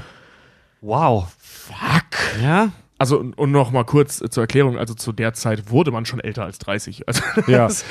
Also wenn Ja, ihr überleg mal, der hat sich, der hat sich, der ist 60 geboren, der hat sich äh, mit 22 hat er sich an der Uni eingeschrieben, mit 18 hat er geheiratet und mit 22 war er an der Uni und mit 25 fing, fing, fing das an.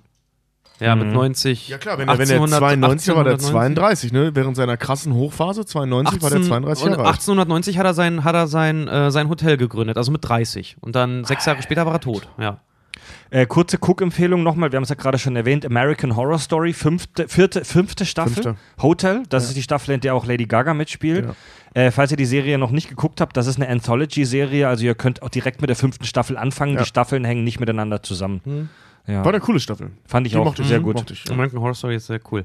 Ja, so viel zu ähm, Herman Webster. Herman the German. Herman Webster Mudgett, alias Dr. H.H. Holmes. Das war sein Pseudonym. ja, also H.H. Holmes ist er geworden, nachdem äh, Mudgett ja offiziell tot war. Jetzt Ja, hatten logisch. wir, hm, jetzt, jetzt, jetzt hatten wir diese vier Kategorien der Motivation, der Visionär, der Missionsorientierte, der Hedonist und der Macht- und Kontrollorientierte. Was denkst du, in welche dieser Kategorien passt Mr. Holmes?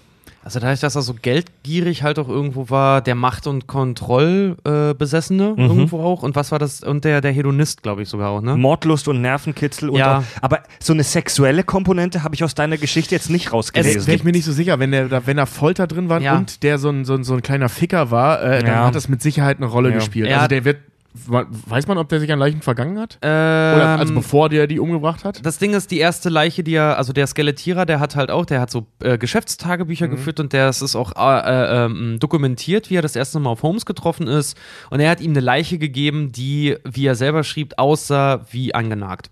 Äh, also man kann davon ausgehen, entweder hat er ihm eine sehr schlechte Leiche gebracht oder Holmes hat wirklich auch Stücke davon auch mal, hat mal genascht. Boah. Das wird bei American Horror Story auch äh, thematisiert, fällt mir gerade ein, ja. Genau, und er selber aber, also er, er, er, er zog, wie er selber auch in seinem Manifest dann auch geschrieben hat und in seinen Tonaufnahmen, wie gesagt, er hat das alles aufgenommen, auch später. Ähm, also es gibt so ein schönes Interview von so einem, von so einem Forensiker und, und Psychoanalytiker, der auch gesagt hat, so der hat der war ein Sadist auch. Der hat Freude auch daraus bezogen, Macht über jemanden zu haben, weil selber Holmes war auch, der war gerade mal 1,70 und ziemlich schmal. Ähm, ja, der hat schon, ich glaube schon, dass da auch äh, zum Teil auch eine sexuelle Komponente bei den aber- Sachen dabei war. Klingt aber auch nach so einem, äh, äh, ähm, ja, zumindest Hollywood-Klischee, ne? Mit, seinen, mit seinem überstrengenden, prügelnden Vater und seiner liebenden, aber hardcore-gläubigen Mutter. Arm. Tierquäler. Tier, ja, aber weißt du, das kommt dann ja daher. Weißt du, und, äh, ärmliche Verhältnisse und was macht er? Er hat ein ganz merkwürdiges Verhältnis zu Frauen, hat ein Machtproblem und ist mega geldgeil. Also es ist ja genau das Gegenteil von dem, wie er aufgewachsen ist. Und das, das ist auch so das Klischee des, darüber hatten wir schon mal gesprochen, des hochfunktionalen Psychopathen. Also der Typ, der keine Empathie hat, für den Menschen wirklich nur Biomasse sind, der, ist, der aber charmant ist und der es trotzdem schafft, in der Gesellschaft aus, aufzusteigen und über Jahrzehnte hinweg nach außen das Bild des sauberen Geschäftsmanns zu wahren. Ja. Ja, na, vor allen Dingen, wie gesagt, ich finde diese Geschichte mit seinem besten Freund halt auch so krass. Ja. Ja. Dass, dass ihm das nicht mal irgendwie was bedeutet hat. Dabei gibt es Briefe.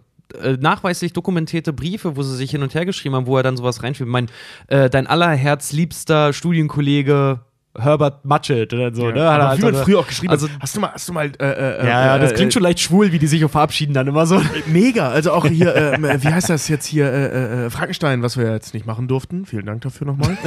Wird, prü prügeln wir irgendwann noch durch. äh, äh, hast du das mal gelesen? Und das ist unfassbar, das besteht ja fast nur aus Briefen und Tagebucheinträgen und so, diese Buch. ne? Und das ist immer Ja. so, ich so, oh Leute, äh, entspannt euch. Ja, so, nehmt, euch, nehmt euch ein Zimmer. Nehmt euch ein Zimmer. Ja. Nee, aber, aber ich, fand das, ich fand das halt auch krass, dass er auch selber, selber äh, sagt, so, dass er den Bezug zu Menschen verloren hat, weil er immer mit Leichen gearbeitet hat. Und Ja. für ihn das irgendwie einfach nur Ware war. Also Ja. Total krass. Money, überhaupt, money, keine, money. überhaupt keine Moral. Ja, aber wie gesagt, hat halt auch Tiere gequält und auseinandergenommen. Dadurch hat er sich, Ja. hat er sich, hat er sich äh, anatomische Fähigkeiten angeeignet, weswegen er auf die Uni konnte. Und ich glaube, dann, wenn du dann den Zugang zum Wissen hast, na dann gehst du, glaube ich, erst richtig ab. Äh, ja. Ähm, Habe ich nachher auch eine Geschichte zu. Zugang Mhm. zu Wissen äh, kann echt. Äh, Mhm.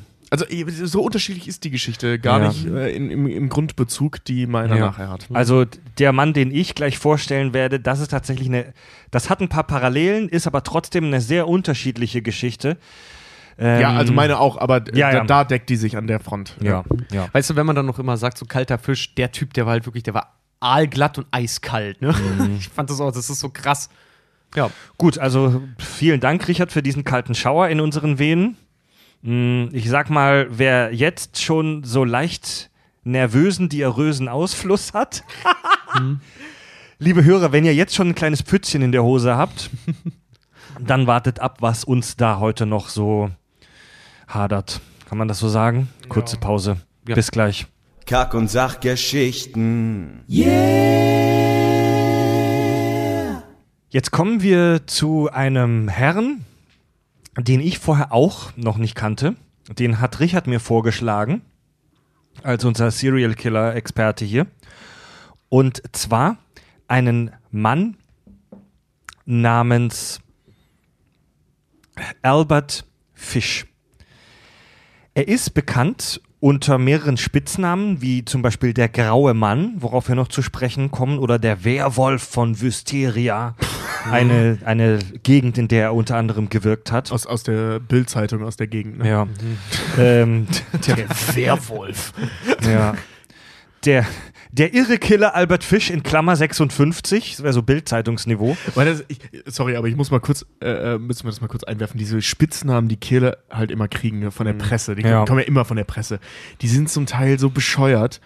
Ähm, natürlich clever gewählt, weil sie ja eben das Gruseln weg, ne? Wie der Vampir von Düsseldorf oder der, Ja. der, der, der, der Metzger von Barmbek oder so, weißt du, oder eben der Vampir von Schieß mich tot, äh, Ja. der Werwolf von Schieß mich tot, ne? Wysteria, ja. Ja, äh, Der der, der, der. Todesengel und bla. Und also Men alles Men so. Menschen lieben sowas. Ja, das, ja, ist, ja. das ist griffig, das macht das Ganze vielleicht auch so ein bisschen irreal, Ja. so ein bisschen comicartig.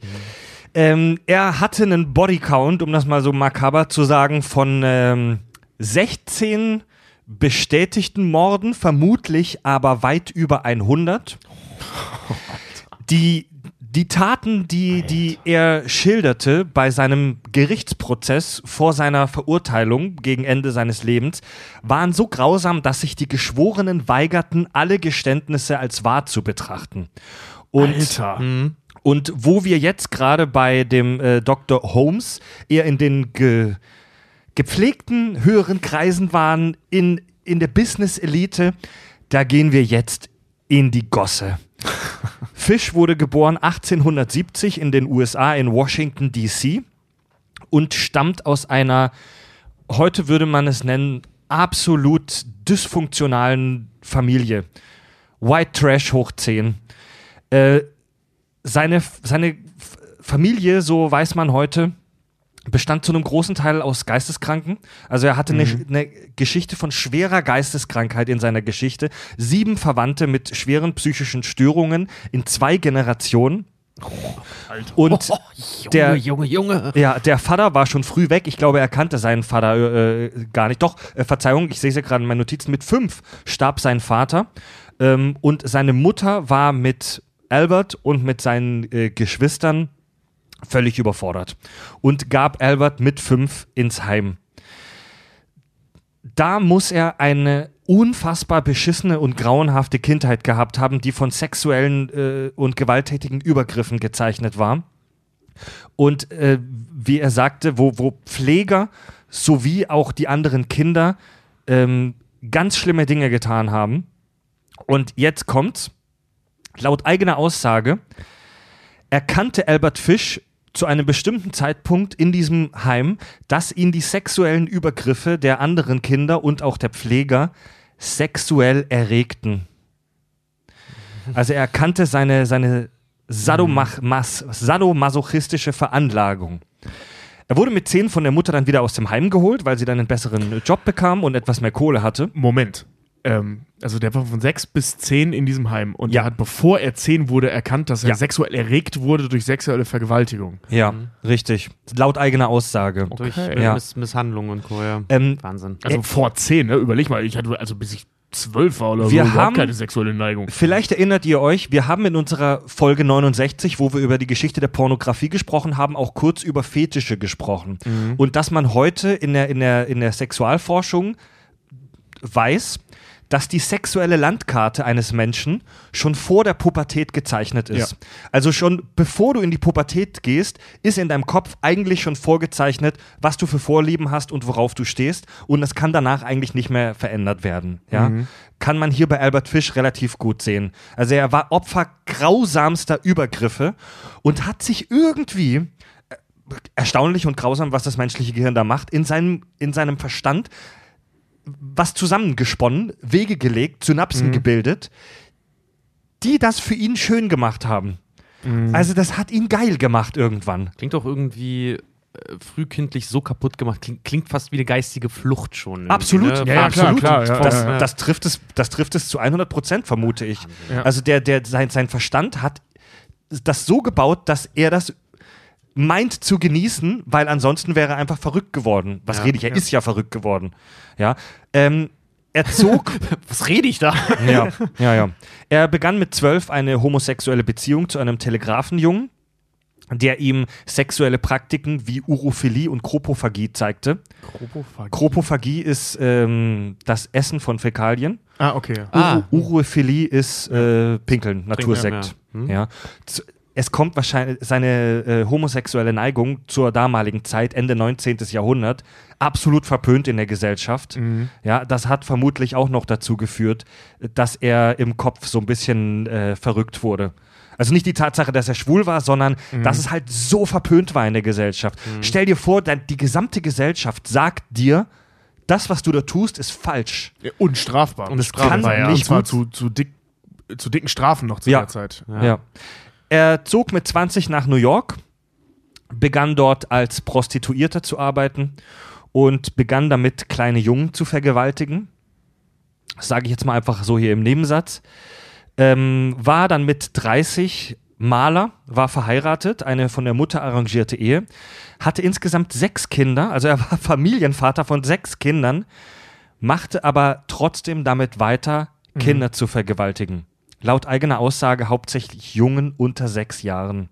Alter. Ja. Er entdeckte dann wenig später, also mit Anfang 30, seine Vorliebe für sexuelle Verstümmelungen. War kurz im Gefängnis, übrigens wegen Diebstahl, also es hatte gar nichts damit zu tun, was er da so trieb. Äh, folterte mit 40 einen Mann zwei Wochen in einer Scheune und schnitt ihm seinen halben Penis ab. Verpisste sich dann einfach, ging dann einfach weg und ließ den Mann da hängen. Und was mit seiner Familie? Und das ist, das ist echt abgefahren, weil er diese, weil er nach außen dieses Bild des Familienvaters sehr lange aufrechterhalten hat. Und laut der Aussage der Kinder soll er seinen eigenen Kindern nie etwas angetan haben. Er ermutigte seine Kinder jedoch, ihn zu geißeln und zu quälen. Er, er, spielte, er spielte mit seinen Kindern ein Spiel, wo die sich auf seinen Rücken gesetzt haben und ihn mit äh, Paddeln, die mit Nägeln versetzt waren, den Hintern versohlt haben.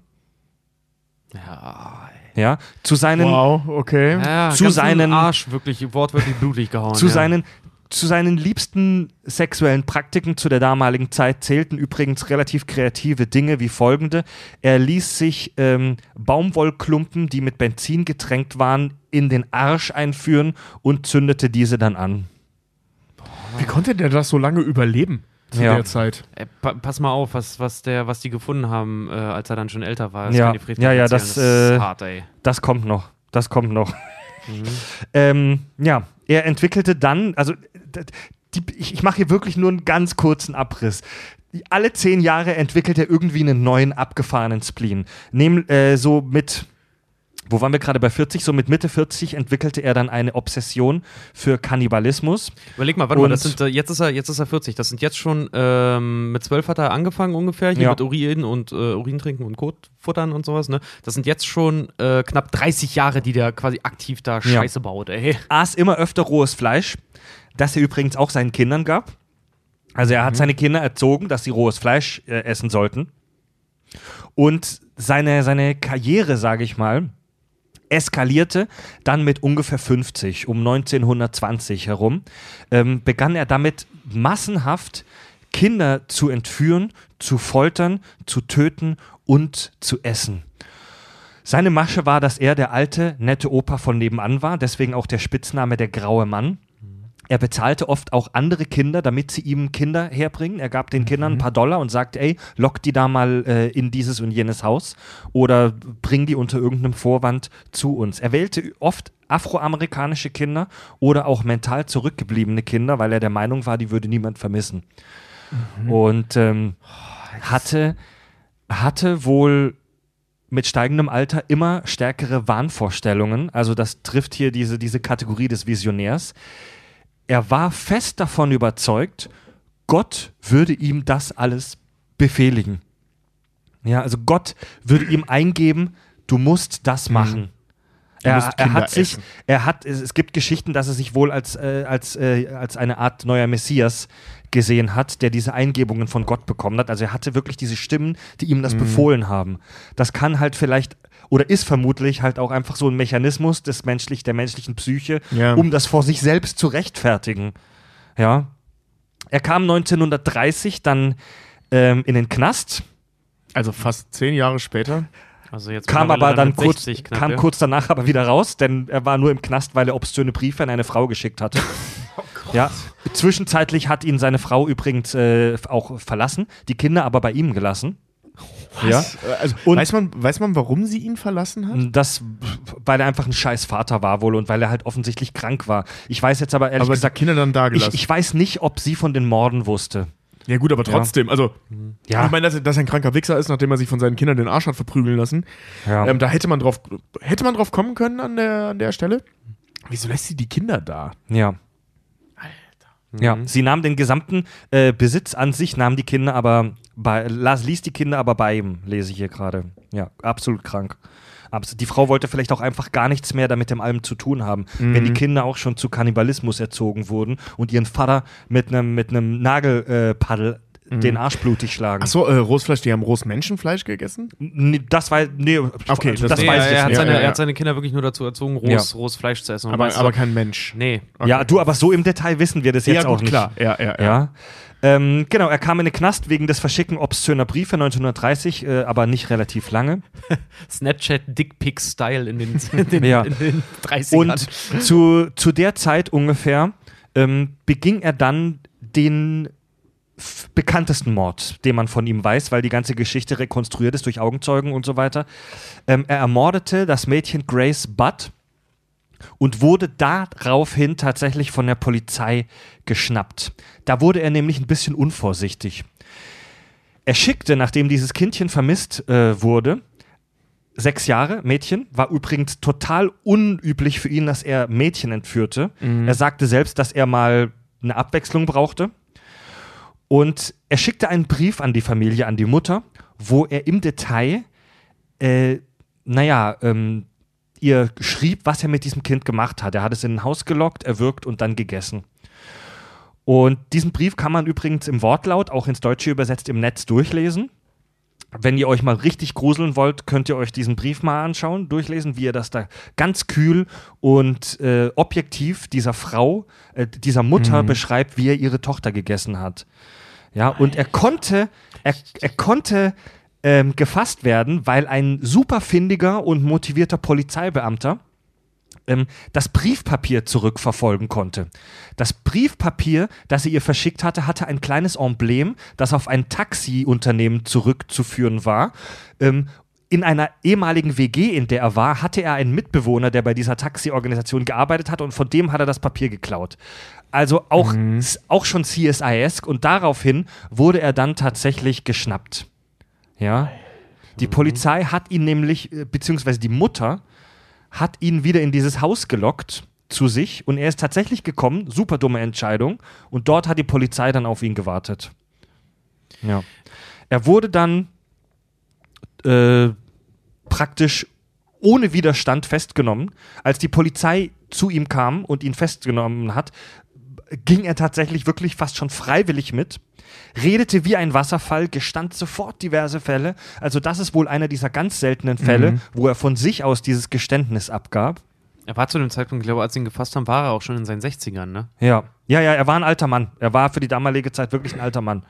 Und seine Schilderungen, die er der Polizei dann ähm, anvertraute, waren so grausam und detailliert, detailliert, dass die Zeitungen diese nur ganz stark gekürzt äh, ähm, darboten. Und man hatte zuerst große Zweifel daran, ob das alles stimmt. Denn er war ein alter, gebrechlicher Mann, 160 äh, Zentimeter, 1,60 groß, nur 60 Kilo. Also er war wirklich ein hageres, hageres, altes, graues Männchen. Diese Schilderungen tra trafen aber in allen haarkleinen Details hinzu. Also er hatte auch wirklich so eine Art fotografisches Gedächtnis. Diverse Psychiater beschäftigten sich mit ihm während der Prozesszeit ähm, um, und mit Fischstörungen und mit seinen diversen Fetischen. Äh, in den medizinischen Aufzeichnungen hieß es, er sei so eine Art psychiatrisches Phänomen. Und es gebe nirgendwo Bericht über ein Individuum, das so viele sexuelle Abnormen vereine. Also er war wirklich, er war wirklich ein wandelndes Lexikon der Abnormitäten. Alter. Ja. Er wurde am 16. Januar 1936 hingerichtet auf dem elektrischen Stuhl, wie das damals äh, en vogue war. Im Sing Sing. In Sing Sing, genau, in den USA, in einem, in einem berücht, berühmt-berüchtigten Knast in New York. Wo äh, äh, äh, Konstantin sich Genau, noch auf den Stuhl der- der setzt, Stuhl, um äh, äh, Ja. Dinge zu erfahren. Und als das Urteil gesprochen wurde, dass er auf den elektrischen Stuhl kommen soll, begrüßte er dieses Urteil. Er half den Beamten auf dem Stuhl, die Elektroden anzubringen.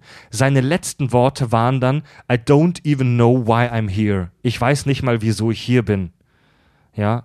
Und er, er, er sagte auch über dieses Urteil, er findet es gut, denn das ist der einzige, der Tod ist der einzige Schauer, den er noch nicht erleben durfte. Ja. Einziger Thrill. Hast du noch das äh, mit, den, mit den Untersuchungen, Ja, bevor? Seine, seine Leiche wurde untersucht äh, das- das ist auch- das hinterher. ist so- also das es gab eine, eine Obduktion an seinem Körper und man hat in, in, in, seinem, in, seinem, in seinem Damm, also zwischen Arsch und Pimmel, in diesem Bereich, hat man äh, über zwei Dutzend, also über 24 Nadeln gefunden, die er sich im Laufe seines Lebens dort eingeführt hat. Also, in seiner, in dem, im Damm und in seiner, seiner Hüfte und, die, Ja. und den Arschbacken. Da gibt es ein Röntgenbild von. Das ist wirklich, das sieht aus, als, als, als wäre einer ganz schlecht operiert worden. Du hast diese, Ja. diese Hüfte, siehst du, da stecken überall Nadeln drin. Der Überall, hat so, der hat so aus, tief. aus masochistischen Gründen hat er irgendwann angefangen, sich Nadeln unten rein zu pieksen und hat das immer weiter äh, verstärkt und irgendwann hat er die Nadeln so weit reingeschoben, dass sie nicht mehr rauskamen und davon hat man über zwei Dutzend in seinem Körper gefunden. Ja. Absolut Alter. abgefahren. Das habe ich von dem Typ noch nie gehört. Ja. Albert Fish, ja, der ist, der ist auch echt halt. Wir haben damals, wie gesagt, in Kanada haben wir, haben wir die, die Protokolle von dem bekommen und die ganzen Zeitungsartikel und den ganzen Scheiß. Und als äh, wir die Sachen angefragt haben, hat das Polizeipräsidium uns so zurückgeschrieben, äh, könnt ihr gerne haben. Wir kennen übrigens auch einen sehr guten Seelenbetreuer, wenn ihr möchtet. Echt? ja, das war, das war die Antwortmail, die wir damals bekommen Wow. haben. Also das ist, das ist echt unfassbar abartig, der Typ. Ja, ich fand den auch, ich fand, das ist einfach, der ist so richtig, der ist so richtig hardcore makaber. Also das wirklich, wenn du dir immer vorstellen kannst, so grausam kann kein, kann kein Mensch sein. Er liest, liest die Geschichte von Albert Fish durch. Der, der vor allem Typ die- hat's echt auf die Spitze getrieben. Diese einfach nur. Geschichte, wenn, wenn das in die Fiktion, äh, ähm, also wenn sich jemand sowas ausdenken würde, Mhm. ähm, wie zum Beispiel im, im, im, im Zuge eines Hannibal, äh, ähm, äh, äh, äh, Romans, ne? Ja. dass das ein Ja. Killer wäre, mit dem Hannibal zu tun hat. Das würde keiner glauben. Das, Ja, wird, das also- wird jemand als total bescheuert abtun. Das ist doch völlig übertrieben. Wie, wie Ja. schon gesagt, das war damals so, dass die Polizisten ihm erst Ja. nicht geglaubt haben und dass auch die Geschworenen Zweifel an seinen Geschichten hatten, weil es so abartig war. Die Kinder waren bei dem Prozess übrigens auch vorgeladen und deswegen weiß man das auch äh, relativ detailliert, was er mit den Kindern so gemacht hat, beziehungsweise was er die Kinder mit sich hat machen lassen. ja. Er hat- Und Er hatte auch in seiner, ich weiß nicht, ob du das gefunden hast, äh, er hatte in seiner Nachbarschaft, wo er gewohnt hat, gab es ein behindertes Kind, ähm, das im Rollstuhl aussaß. Das war geistig behindert und auch körperlich behindert. Und da fiel auf, weil äh, jedes Mal, wenn das Kind bei ihm oder irgendwie in der Nähe war, das hatte immer irgendwelche Unfälle. Und ähm, witziger, also was heißt witzigerweise, aber gruseligerweise wurde es den Leuten erst misstrauisch, als sie festgestellt haben, dass er so im drei, vier Monatsrhythmus irgendwie immer mehr Gliedmaßen verloren hat. echt? Ja, der soll an, also Unfall gehabt irgendwie, der war nicht vorsichtig, hat sich irgendwie ein paar Finger abgeschnitten. Danach ging es irgendwie, dem fehlt ein Stück Arm, dann ging es irgendwie los, dann hatte der irgendwie, dann fehlte ein ganzes Bein und solche Sachen. Also der hat den Stück für Stück, geht man davon aus, dass der den wohl äh, Stück für Stück verstümmelt hat. Und jedes Mal, wenn er wieder abgeheilt war, sich wiedergeholt hat und nochmal neu losgelegt hat. Äh, Kannibalismus nennt man übrigens in der Fachsprache. Witzigerweise unterscheidet man da zwischen dem Essen von Männern und Frauen. Gynophagie bei Frauen und Androphagie bei Männern. Und im Allgemeinen bezeichnet man diese ganzen Dinge als Paraphilie. Äh, also eine, eine Philie ist ja eine, eine Neigung und Para ist so, heißt, scheiße, was heißt denn Para? So Über. über, über, über. Es gibt ja zum Beispiel die Parawissenschaften, die, also das sind die Pseudowissenschaften, so ein bisschen drüber und so ein bisschen schräg. Eine Paraphilie ist eine sexuelle Neigung, die deutlich von der empirischen Norm abweicht. Also auf Deutsch kranker Shit. Die deutlich von der empirischen Norm abweicht. Ja, schöne Definition, ne? Du bist doch paraphil. Also das sind, das sind, also weißt du, es Das gibt ist mal ein Schimpfwort, du Kritter. Ja. Also das sind halt wirklich so sexuelle Neigungen, die dir selbst und den Menschen in deiner Umgebung schaden. Ja. Und aber, er also, aber massiv und, schaden. und er hatte sie alle. Der Typ, der Typ war wirklich ein Phänomen. Ja. Und ich finde, ich, ich finde Der seine hatte auch Geschichte. Einen, einen zerschnittenen Pimmel und sowas auch. Ja. Also Rasierklingen, Narben und sowas an, an Penis und Genitalien auch irgendwie gehabt. Also der, der hat, also das, was er seinen Opfern angetan hat, hat er sich nicht minder weniger selber auch phasenweise angetan. Abgesehen von Essen und Töten. Eh, Das wäre allerdings, wenn er sagt, der Tod ist der nächste Thrill. Ja, gut, ich könnte ja, mir gut ja, vorstellen, wäre das länger gegangen, dann hätte er das auch noch gemacht. ich finde ich find die Geschichte, an, an der Geschichte finde ich halt auch so interessant, weil, weil du da diese Entwicklung nachzeichnen kannst, wie er schon als Kind praktisch, wie als, als kleines Kind praktisch schon vorgezeichnet ist, dass aus dem mal nichts werden kann, auf gut Deutsch. So Ja. mit, also er hatte ja eine, er hatte ja so eine, Boah, wir hatten da mal so ein geiles Wort. Er hatte, er hatte ja wohl eine genetische Prädisposition, sprich in seiner Familie waren Geisteskrankheiten wohl, wohl stark vorhanden. Ja, ähm, ich weiß jetzt nicht, ob er aus einer ähm, Inzucht, äh, ob der eine Inzucht-Vergangenheit hat oder nicht, aber das war da schon verankert in seiner Familie. Ja, es gibt Vermutungen wirklich, dass seine Mutter und sein Vater wohl Bruder und Schwester gewesen Ja. sein sollen. Genau weiß man es aber nicht. Und diese, diese, diese, dieser Einzug in das Kinderheim war dann halt auch wirklich so dieser Auslöser, dieser Trigger, wo sein Gehirn dann wirklich rotiert hat. Wo sein, wo, wo sein Gehirn dann einfach so, wie soll ich das beschreiben? Das System hat einfach Kurz Sicherung durchgebrannt. Sicherung durchgebrannt. Und seine, seine, die menschliche Psyche hat so den, den Rettungsanker genommen und gesagt, ach, ich finde das jetzt mal gut. Vor allen Dingen ist es halt auch irgendwo Prägung, ne? So, so, ein Kind weiß nicht, was normal ist. Wenn es normal für ein Kind ist, permanent irgendwie geschlagen, misshandelt, vergewaltigt, was auch immer zu werden, dann adaptierst du das ja irgendwo auch, würde ich jetzt mal sagen. Deine Psyche geht vollkommen kaputt dabei und dein Geist und alles. Aber ähm, was das im Endeffekt mit dir macht, also wenn, wenn das anfängst dann als Norm zu sehen, ja, herzlichen Glückwunsch, es ist ein, Serienkör äh, ein Serienmörder. Er hat so viele Kinder ähm, getötet, misshandelt und gegessen, dass er selbst halt wirklich nicht mal mehr, nicht mehr, die, nicht mehr die Zahl wusste, wie viel. Er konnte sich an viele noch sehr detailliert erinnern, aber er konnte nicht sagen, wie viele es waren. Er meinte, es waren weit über 100. Und er ist relativ viel rumgereist in den USA, er kam viel äh, herum weil er musste halt auch von den Tatorten immer wieder flüchten. Er hat es so, so gemacht, das hat er selbst auch im Prozess gesagt, dass er niemals an den Ort, wo er schon mal ein Verbrechen begangen hat, zurückgekehrt ist. Ja, aus Sicht eines Killers clever. Ja. Ja. Ja. bis zum letzten. Da, meintest, wurde, er, er da ja. wurde er unvorsichtig. Dieser Brief, den er der Frau geschickt hat, das war dann praktisch äh, der Fehler aus, aus seiner Sicht. Wenn es ein Hybris. Fehler war, vielleicht war es mit Absicht. Er wollte vielleicht erwischt werden, ja. Ja, ich sag ja, vielleicht ist es auch einfach aufgrund dessen, dass du das so oft gemacht hast, ja, klassische Hybris halt einfach. Über, Überschätzung der eigenen Fähigkeiten. Ich Ja, oder- so oder lange, bei- so oft damit durchgekommen. Bei, ne? bei, bei ihm riecht es halt auch wirklich so ein bisschen danach, dass er halt keinen Bock mehr auf sein eigenes Leben hatte, dass er jeden Ja. Thrill schon hatte. Er hat die krankeste Scheiße gemacht, die man sich vorstellen kann. Er war ja vielleicht auch ein Stück weit Adrenalin-Junkie, so wie er das dann beschreibt am Ende, dass er sich, dass er einfach, er wollte vielleicht einfach mal was Neues erleben und, und geschnappt werden. ja. Ja, das ist auch, wenn ihr euch mal Bilder anguckt, es gibt ein ganz, ganz ähm, bekanntes Bild von ihm, wenn man ihn googelt. Ich glaube, das ist auch das erste Bild, was Google dann halt irgendwie ausspuckt.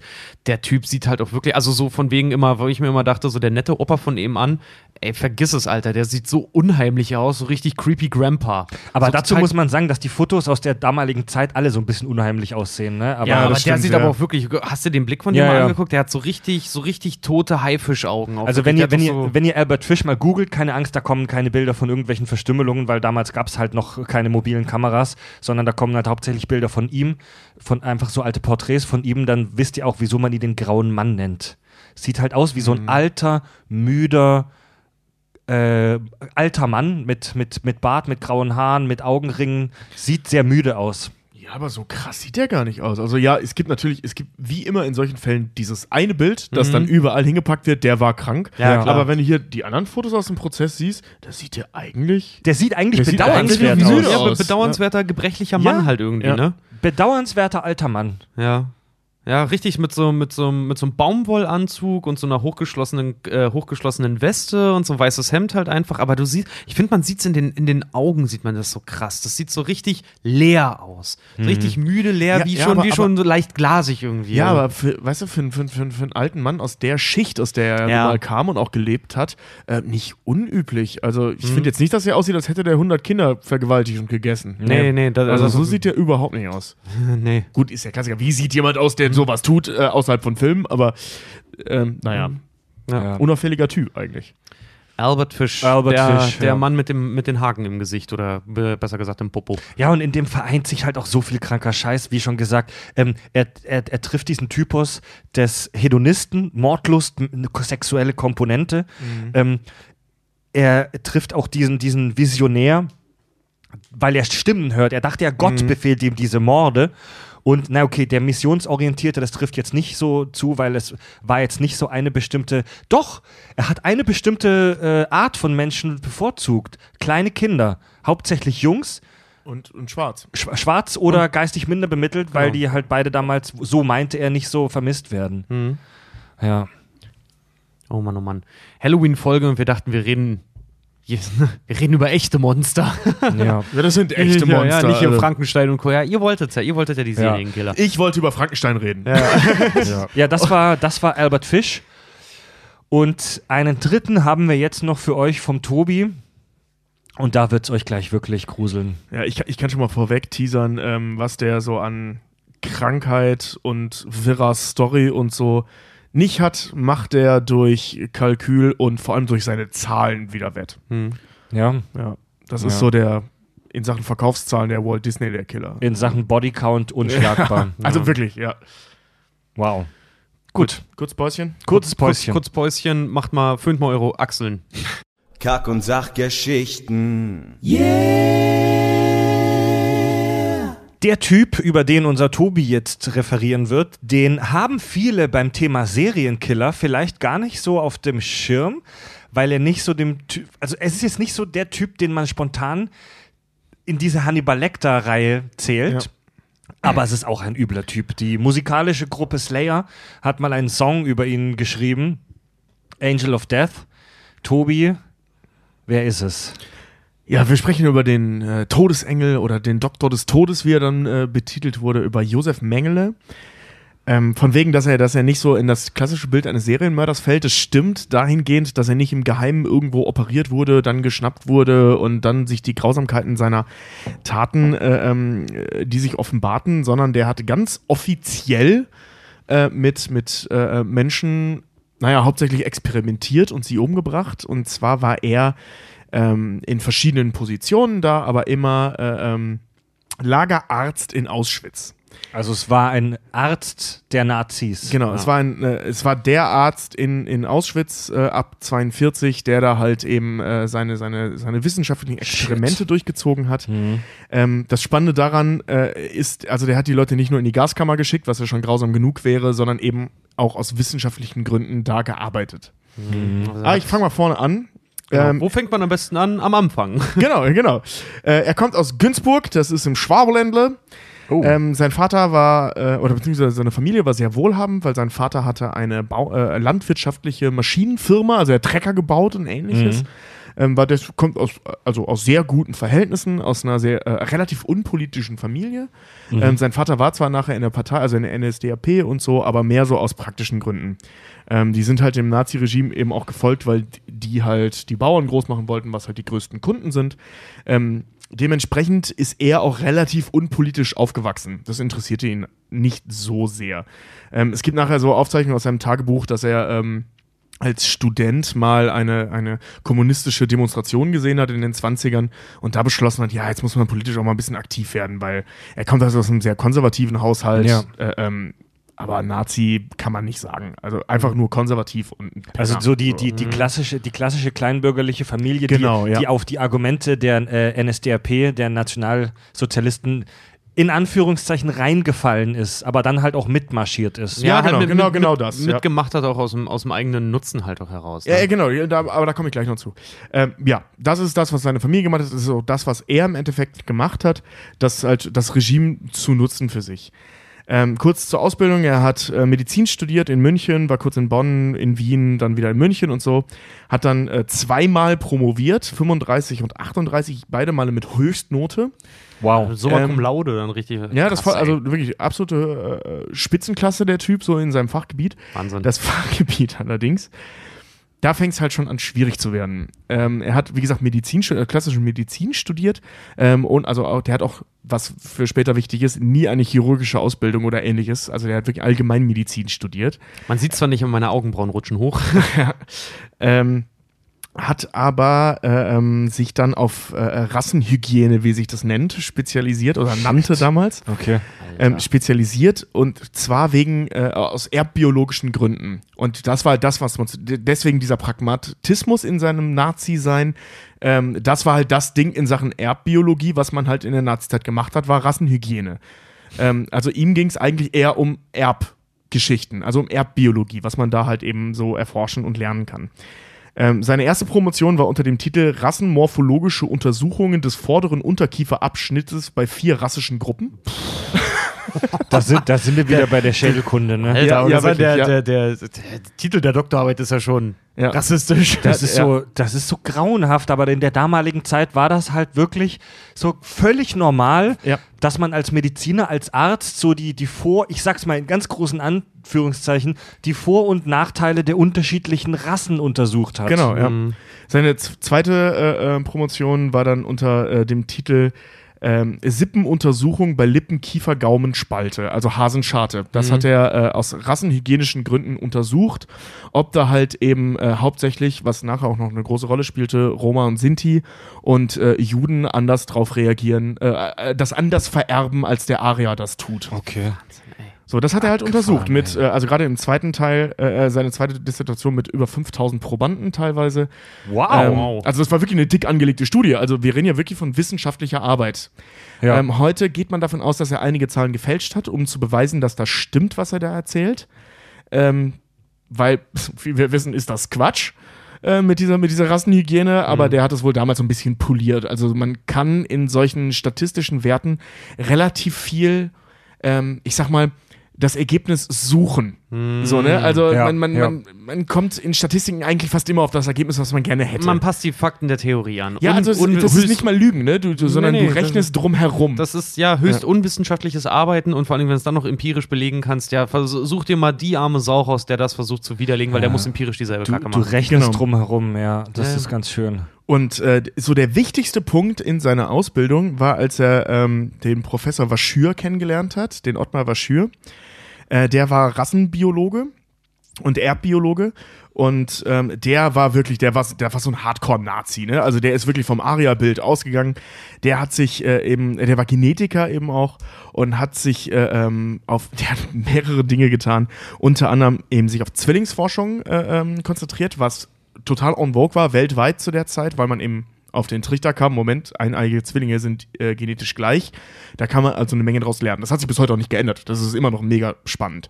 Ja, weil du zwei Testobjekte hast, die beide genetisch identisch sind. Genau, und da kann man dann eben Sachen, äh, äh psychologisch ist es spannend, wie sich das gesellschaftlich, äh, wie, wie stark die gesellschaftliche Prägung ist, gerade bei getrennten Zwillingen, ja. aber eben auch biologisch, äh, ähm, wie der eine auf äh, Krankheiten reagiert und der andere nicht. Ne? Wenn nur einer Medikamentenstudie. Medikamentenstudie halt auch, ne? so, ja, und so weiter. So, wie wir die Nazis aber kennen, haben die das natürlich total perversiert. Tiert. Pervertiert, Entschuldige. Ähm, was allerdings der, der Verschür auch gemacht hat, ähm, sind so Sachen wie äh, äh, die, an der Züchtung des Übermenschen gearbeitet. Das hat der äh, ähm, äh, Mengele nachher natürlich dann auch gemacht. Das war was man selbstverständlich zur damaligen Zeit äh, gemacht hat. Genau, man hat ja. halt geguckt, wie, wie kriegen wir das hin, dass das ein Shit. Übermensch ist. Ähm, der Verschür hat auch, und das hat der Mengele nachher auch gemacht, an rassenhygienischer Sterilisierung gearbeitet. Mhm. Oh. Also wie schaffen wir das, äh, ähm, Leute sinnvoll zu sterilisieren, dass sie keine Kinder mehr kriegen, wenn sie nicht innerhalb der Rassenideologie äh, ja, Ideologie sind. Ideologie ne? sind. Und der hat, äh, ähm, war so Chefgutachter bei sagenhaft vielen Prozessen zum Thema Rassenschande. Ähm, also das war sein großes Vorbild und sein Mentor. Und Gutachter heißt, der war dann da vor, vor Gericht als genau, genau. Sachverständiger. Als Sachverständiger für Rassenhygiene. Willen, ja. wie, wie der bei den Simpsons, der, der äh, Unidoktor, äh, nee, der, der Unidoktor, der als Sachverständiger da ist und der seinen Doktortitel hat in Wahrheitologie von der christlichen Universität in Kansas. Ja, ja, genau, ja, so, so ungefähr. ähm, davon hat äh, äh, Mengele sich natürlich inspirieren lassen, beziehungsweise ähm, hat er da mitgearbeitet. Ähm, er hatte, er hat wirklich bis, bis zu seiner Auschwitz-Zeit nicht wirklich ähm, also das haben so Freunde, Bekannte und alle, die mit dem zusammen irgendwie gearbeitet haben, ähm, wurden in den Nürnberger Prozessen, ähm, also sprich da, wo die Nazis alle entlarvt wurden, verknackt wurden, gehängt wurden, ähm, wurde natürlich auch über ihn ermittelt und dabei kam raus, der hatte eigentlich nie wirklich äh, äh, Anzeichen davon, dass der tatsächlicher Antisemit war mhm. oder Nationalsozialist. Also der war eher pragmatisch da unterwegs zu okay. der Zeit noch. Und das finde ich nämlich auch ist ein ganz großer Punkt, weswegen wir ihn eigentlich auch in diese Serienkiller-Kategorie halt irgendwie einordnen können, weil wenn er nicht politisch motiviert ist, wenn er nicht ähm, andere Motivationen in irgendeiner Art und Weise hat, dann muss das eine sadistisch-mörderische Ader wirklich oh, geben. Die er da auch, Moment, darüber wird noch zu reden sein, das müssen wir nachher mal checken. Die er da, die er da aber trotzdem ja, ja. halt auch im Sinne seines Forscherdrangs dann halt auch da so massiv ausgelebt hat. Ja, also er war wirklich eher Forscher als Idealist. Ja. Das ist echt wichtig, zumindest bis ja. zu diesem Zeitpunkt. Was auch eine Art von Idealismus sein kann. Aber Leute, ja, klar, ja, klar, Moment, klar, lasst ja. uns diese interpretatorische Diskussion für später verlegen. Ja, hm, ja klar. Äh, dann kurz zu seiner Nazi-Karriere. Ähm, wie gesagt, die ist sehr pragmatisch geprägt. Er ist äh, 24 dem äh, Großdeutschen Jugendbund beigetreten. Das war per se keine Nazi-Organisation, das war so äh, katholisch-konservativ. Äh, mhm. Ähm, ist dann 31 dem Jungstahlhelm beigetreten, die 33 in die SA eingegliedert wurde. Also da war dann offiziell äh, ähm, Teil des, des, des Nazi-Regimes. Mhm. Ähm, und ist dann irgendwann der NSDAP beigetreten und 38 der SS. Mhm. Und äh, ähm, da wurde halt, da hat ein äh, ehemaliger Kollege nachher von ihm gesagt, aus äh, kühlen Karriereüberlegungen und eben nicht aus ideologischen Gründen. Okay. Mhm. Ähm, weil wenn du damals was werden wolltest, musst du, musstest du der SS beitreten. Ja, Moment, das haben die während den Nürnberger Prozessen gesagt. Vielleicht wollten die damit halt aber auch nur ihren Freund. Nee, das war schützen. ja vorher schon. Ist vorher schon, ja, okay. Also das, das ist aus einem, äh, ähm, also da, das ist jetzt aus den Nürnberger Prozessen, das hat aber sein Studienkollege, also sein Mitbewohner, damals in seinen Tagebüchern festgehalten. Okay. Er selber hat auch Tagebücher geführt zu der Zeit, äh, daher weiß man das eben auch. Also das war wirklich ein reiner ja. Karrieresprung. Ja. Und als wohlhabender Mediziner, also als äh, wohlhabend, nee, als Mediziner aus einer wohlhabenden Familie, die Traktoren für die Nazis gebaut haben, mhm also die Traktoren gebaut haben. Ja, ja, dementsprechend schon, logischerweise für die klar, Nazis, schon klar, ähm, schon klar. hatte der halt gute Chancen und das war clever, dann da beizutreten. Okay. Ähm, der ist danach dann aber, damit das seine Karriere noch weiter steigen konnte, weil er da auch Probleme und so hatte, ganz grob gesagt, äh, zur Waffen-SS gewechselt und ist halt eben auch in die Front geschickt worden. Logischerweise. Sind ja. einfach alle an die Front geschickt worden. Da war er 1940 äh, das war 1940 und war dann bis 42 äh, Teil des, äh, der Division Viking, wie die sich genannt haben. Das ist äh, eine Waffen-SS-Staffel gewesen, die in Russland unterwegs war. Und die kennt man äh, wegen eines des sogenannten Massakers bei Ternopil. Da hat man äh, 600 Juden in so einer Grube erschossen mit der Rechtfertigung äh, wegen sowjetischer Grausamkeit, also aus Rache. Weil die Sowjets so grausam waren, haben die, haben die 600 Juden erschossen. Daher kennt man die. Inwiefern er daran beteiligt war, weiß man nicht.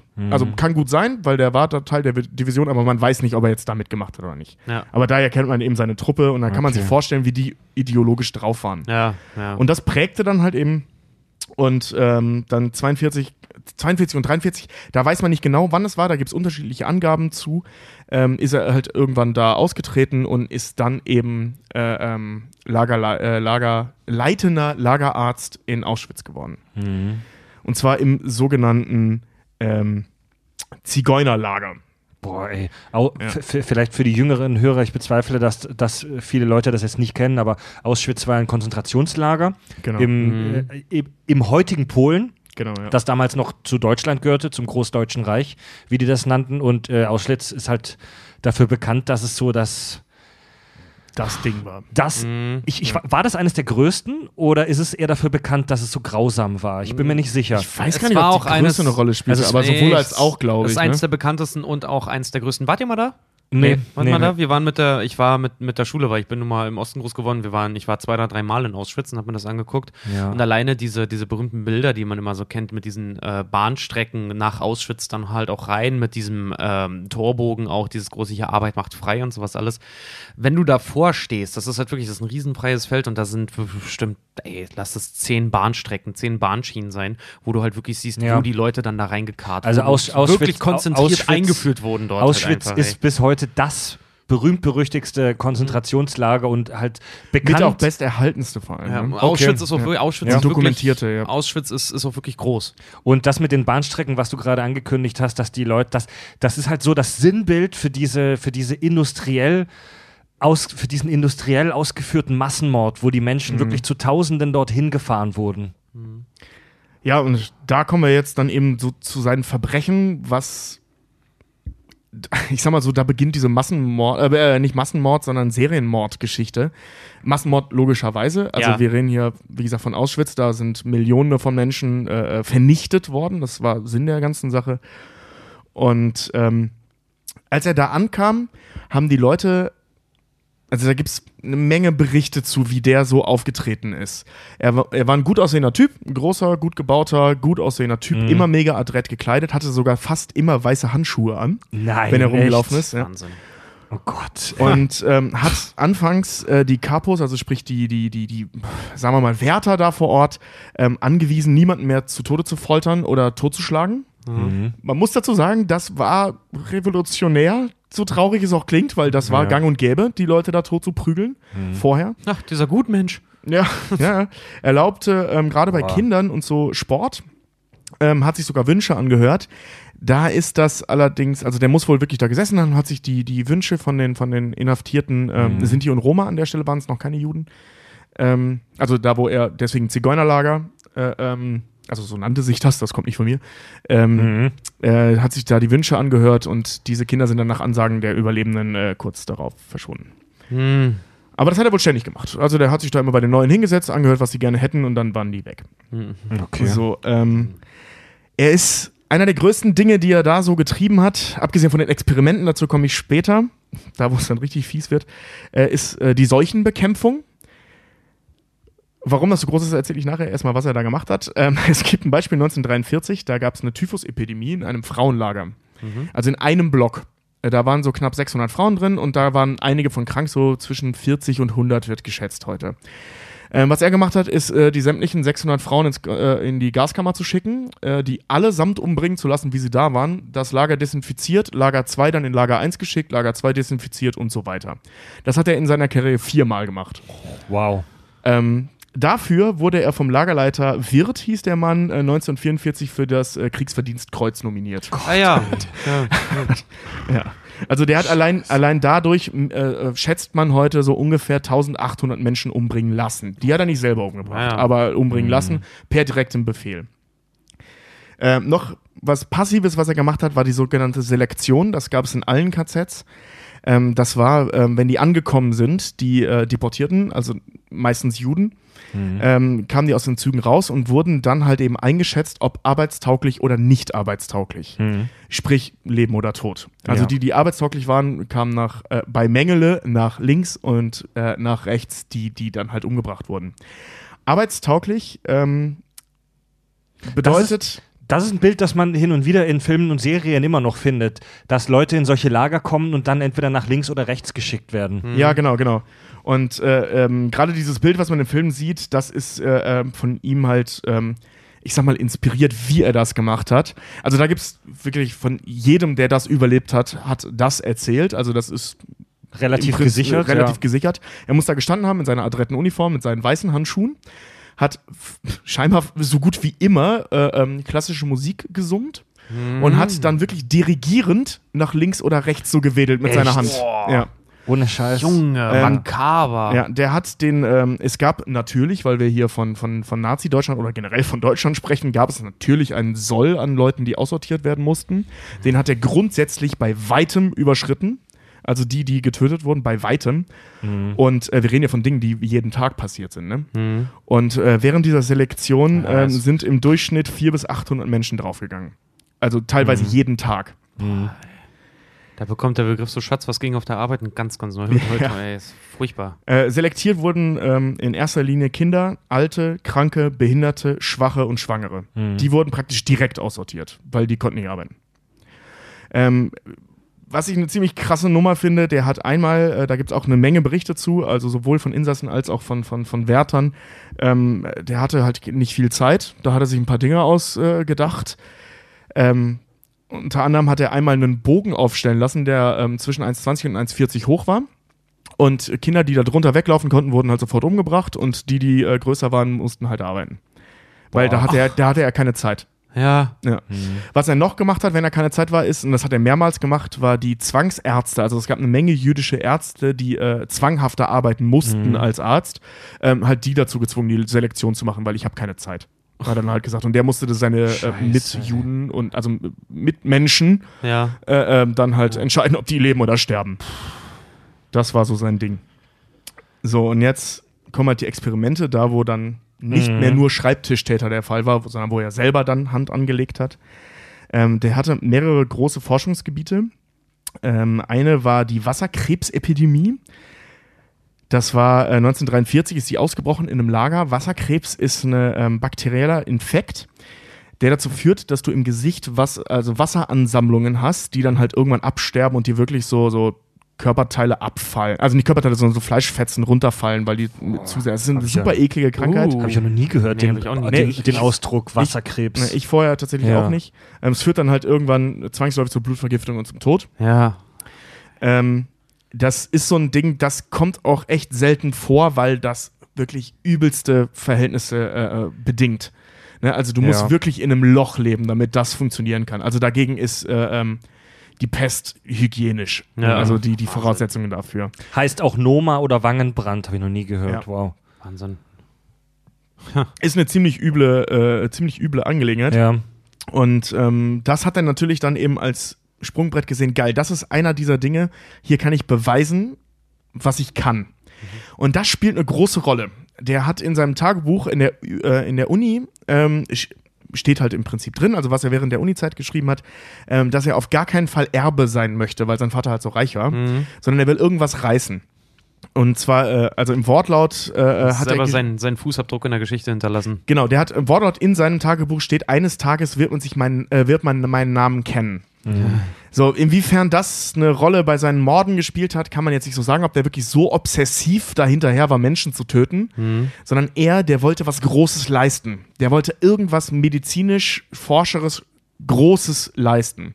Und hat halt, und das ist auch Teil vieler ähm, Untersuchungen äh, über sein Leben, eine praktisch unerschöpfliche Quelle an Material bekommen, um das zu erreichen.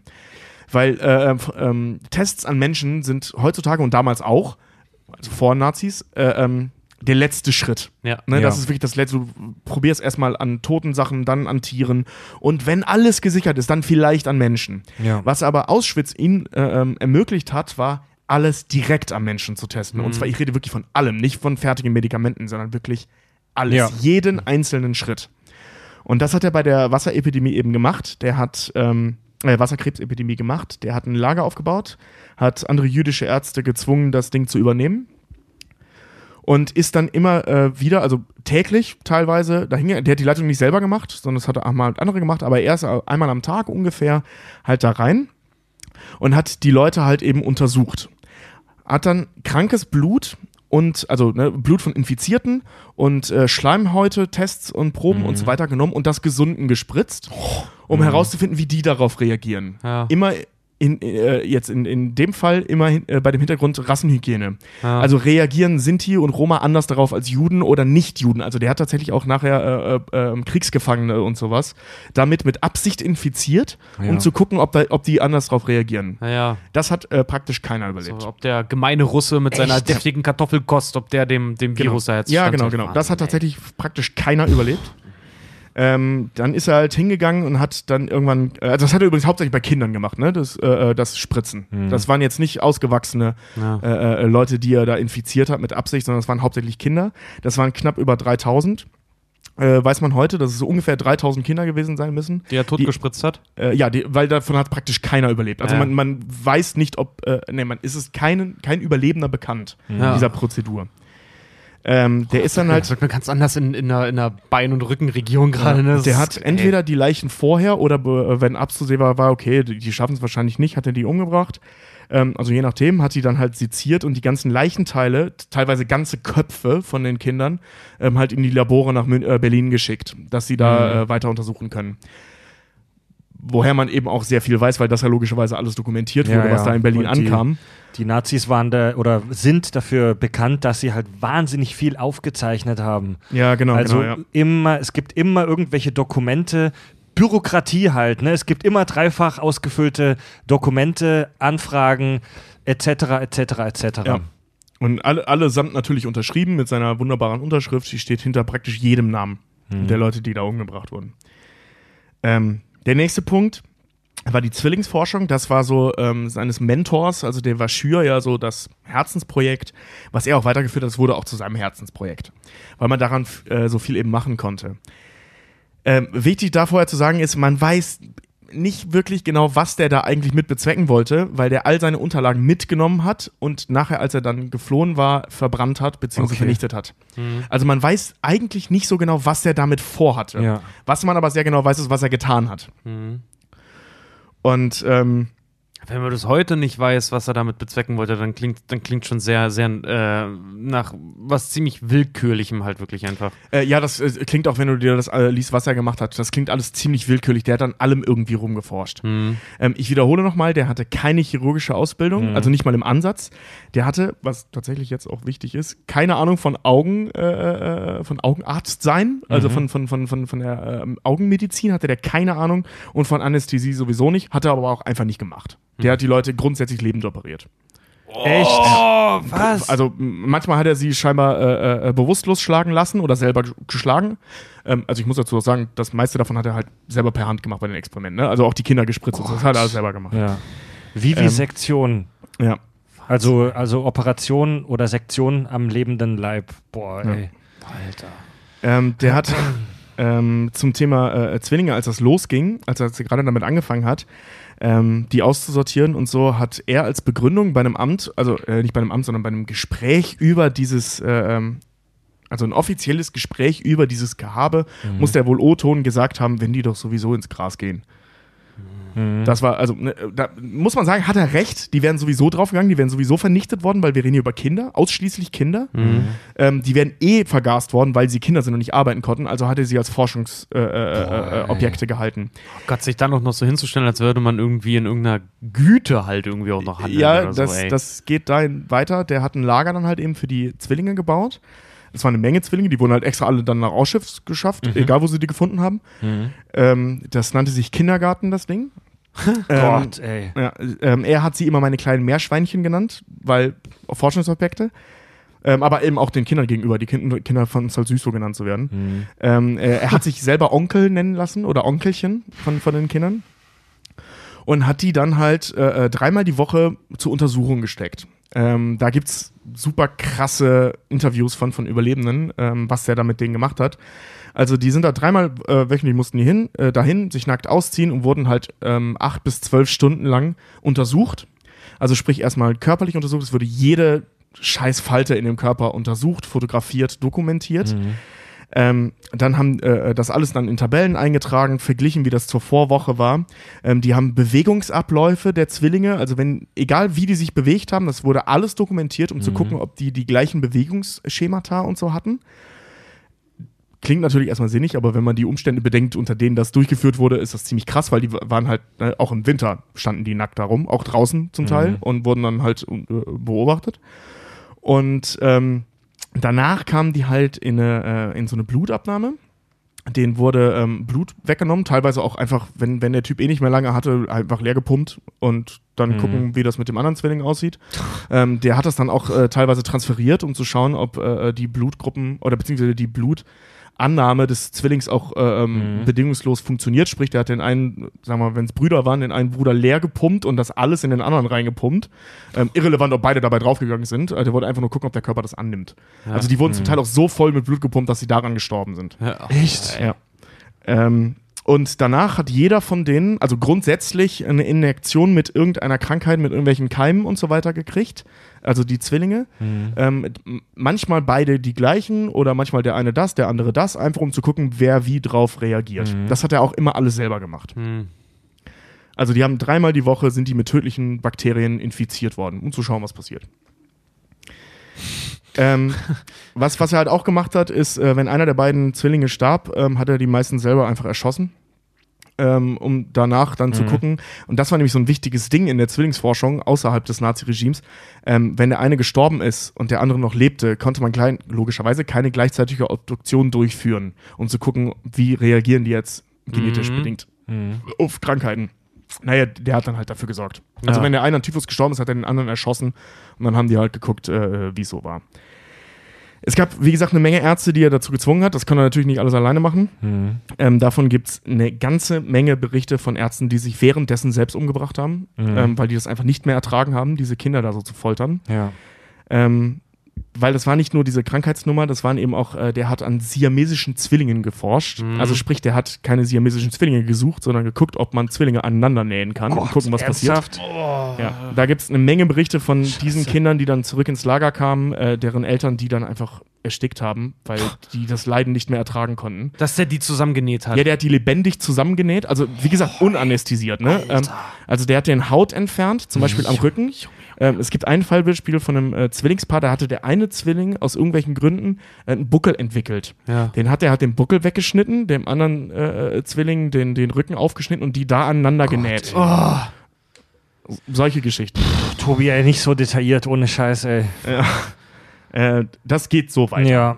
Ähm, Okay. Was er noch gemacht hat, sind die sogenannten Augen von Auschwitz. Das war ein Riesenforschungsding von ihm. Ähm, da ging es um diese, ähm, wie heißt das nochmal, Hetero, Heterochromie, also sprich ähm, unterschiedliche Augenfarben. Gibt ja, gibt's ja Menschen, viele Menschen sogar, die das haben. Und ähm, daran hat er halt geforscht. Also sprich, der hat die Kids dann halt meistens einfach umgebracht, die Augen rausgeschnitten und die nach Berlin geschickt, um zu gucken, äh, inwiefern das ähm, untersuchbar ist. Und hat auch im selben Zuge dann versucht, das äh, ähm, zu forcieren. Also Kinder mit gleichen Augenpaaren, Zwillinge jeweils immer, ähm, die gleiche Augenfarben haben, um zu schauen, ob er das künstlich herbeirufen kann, dass, ein, äh, dass äh, eins von den beiden Augen eine andere Farbe bekommt. Und hat denen einfach willkürlich irgendeinen Scheiß in die Augen geballert, um zu gucken, ob es klappt. Ähm, da habe ich ein mega krasses Interview von zwei äh, äh, Frauen gesehen, ähm, bei denen der das gemacht hat, die halt beide sofort blind waren. Ähm, und auch immer noch blind sind, Überraschung. Und ähm, ja, manchmal hat er auch einfach nur ein Auge rausgeschnitten, den, den, äh, den Boy dann noch weiterleben lassen, das Auge halt eingeschickt, um zu gucken, was man daraus noch machen kann. Also der hat die nicht immer direkt alle umgebracht. Ähm, Manchmal ist er auch durch die Gegend gelaufen und hat einfach willkürlich irgendwelche Leute vergasen lassen, Ja. äh, wenn es zu viele wurden. Ich, ich habe nur mal, also ey, was sogar, boah, das macht mich innerlich gerade auch schon so fertig. Ich habe nur von solchen Sachen mal auch gelesen, dass der halt auch gerade mit dieser Zwillingsforschung, dass er halt auch irgendwie Zwillingen ähm, die Knöchel hat brechen lassen oder so und die dann gegeneinander hat, um die Wette rennen lassen, so einfach so um zu gucken, wie einer und der andere Genau, damit dann halt irgendwie klarkommen, dann zu gucken, wie es dann auch wieder zusammenwächst und so eine Scheiße. Und wenn das nicht zu seiner Zufriedenheit war, dann hat er sie halt einfach beide töten lassen und sowas. Ja, genau, genau. Äh, Also das hat er auch mit Amputationen gemacht, das hat er mit Krankheiten gemacht, das hat er mit allem Möglichen gemacht. Also der hat Junge, wirklich, Junge. äh, die, die Zwillinge waren ein Spielball für ihn, um zu gucken, wie reagiert der eine Zwilling und wie reagiert der andere Zwillinge. Der hat denen alles Mögliche angetan. Hat jede, jede Ja. perverse, kranke Scheiße, die man sich nur vorstellen kann, einfach ausprobiert. Der hat Der hat auch, also ich habe jetzt noch hier unter Sonstiges bei seinen äh, Experimenten, der hat auch so sonst, also das waren so seine drei Headliner, ne? Also Ja. die Augen, die Zwillingsforschung und diese, diese Wasserseuche. Ähm, diese drei Dinge, das waren so seine Kids. Der hat aber, weil er, wie gesagt, ein unerschöpfliches Material an, an äh, äh, Probanden. Potenzial an Probanden hatte, Ja. hat er einfach ständig irgendwelche Dinge ausprobiert. Zum Beispiel, ähm, der hat mehreren Frauen in, in, in einer Laune heraus am selben Tag, äh, ähm, die Kinder gekriegt hatten, gerade Kinder gekriegt haben, verboten, diese Kinder zu säugen, um zu gucken, wie lange die Kids leben. Hm. Einfach so. Und die sind dann entweder verhungert oder die Mütter haben die meistens dann umgebracht irgendwann. Ich habe äh, ich Also hab ihre eigenen Kinder, damit die halt, gelesen, äh, als, aufhören zu leiden. als Präve Präventivmaßnahme hat er ihnen die Brüste abgenommen, damit sie gar nicht erst säugen können. Ja, stimmt, das ist auch passiert, ja. Leute, jetzt hört's aber langsam mal auf, ey, ohne Scheiß. Ja, es geht noch weiter. Der hat äh, noch, ähm, der hat irgendwann ein Fable für Kleinwüchsige entwickelt, äh, an denen ähm, zu experimentieren. Was dazu führte, der hat denen in sämtliche Organe, an die man mit Spritzen rankommt, irgendwelches Zeug gespritzt. Also unterschiedliche Sachen. Wirklich irgendwelche Dinge, die er so gefunden hat. Krankheitserreger, Medikamente, die übrigens unter anderem von Bayer und so kamen. Ne? Das muss man auch nochmal, äh, finde ich, dazu sagen. Und ein Sponsor weg. Ja, ja also sorry, aber von Ja. Bayer will ich auch nicht gesponsert Mann, werden. ey, das Ähm, Ne- Nestle der Medizinbranche, ey. Da gibt es da gibt's relativ viele Berichte von großen Pharmaindustrien, die äh, das teilweise, also zumindest offiziell nicht wussten, was da gemacht wurde. Also die haben ähm, an das Regime ähm, im Auftrag halt eben Medikamente zum Testen weggeschickt und haben Ergebnisse zurückbekommen. Das hat teilweise Mengele Ja, eben auch gemacht. okay. Viel sogar. Unter anderem eben bei Kleinwüchsigen.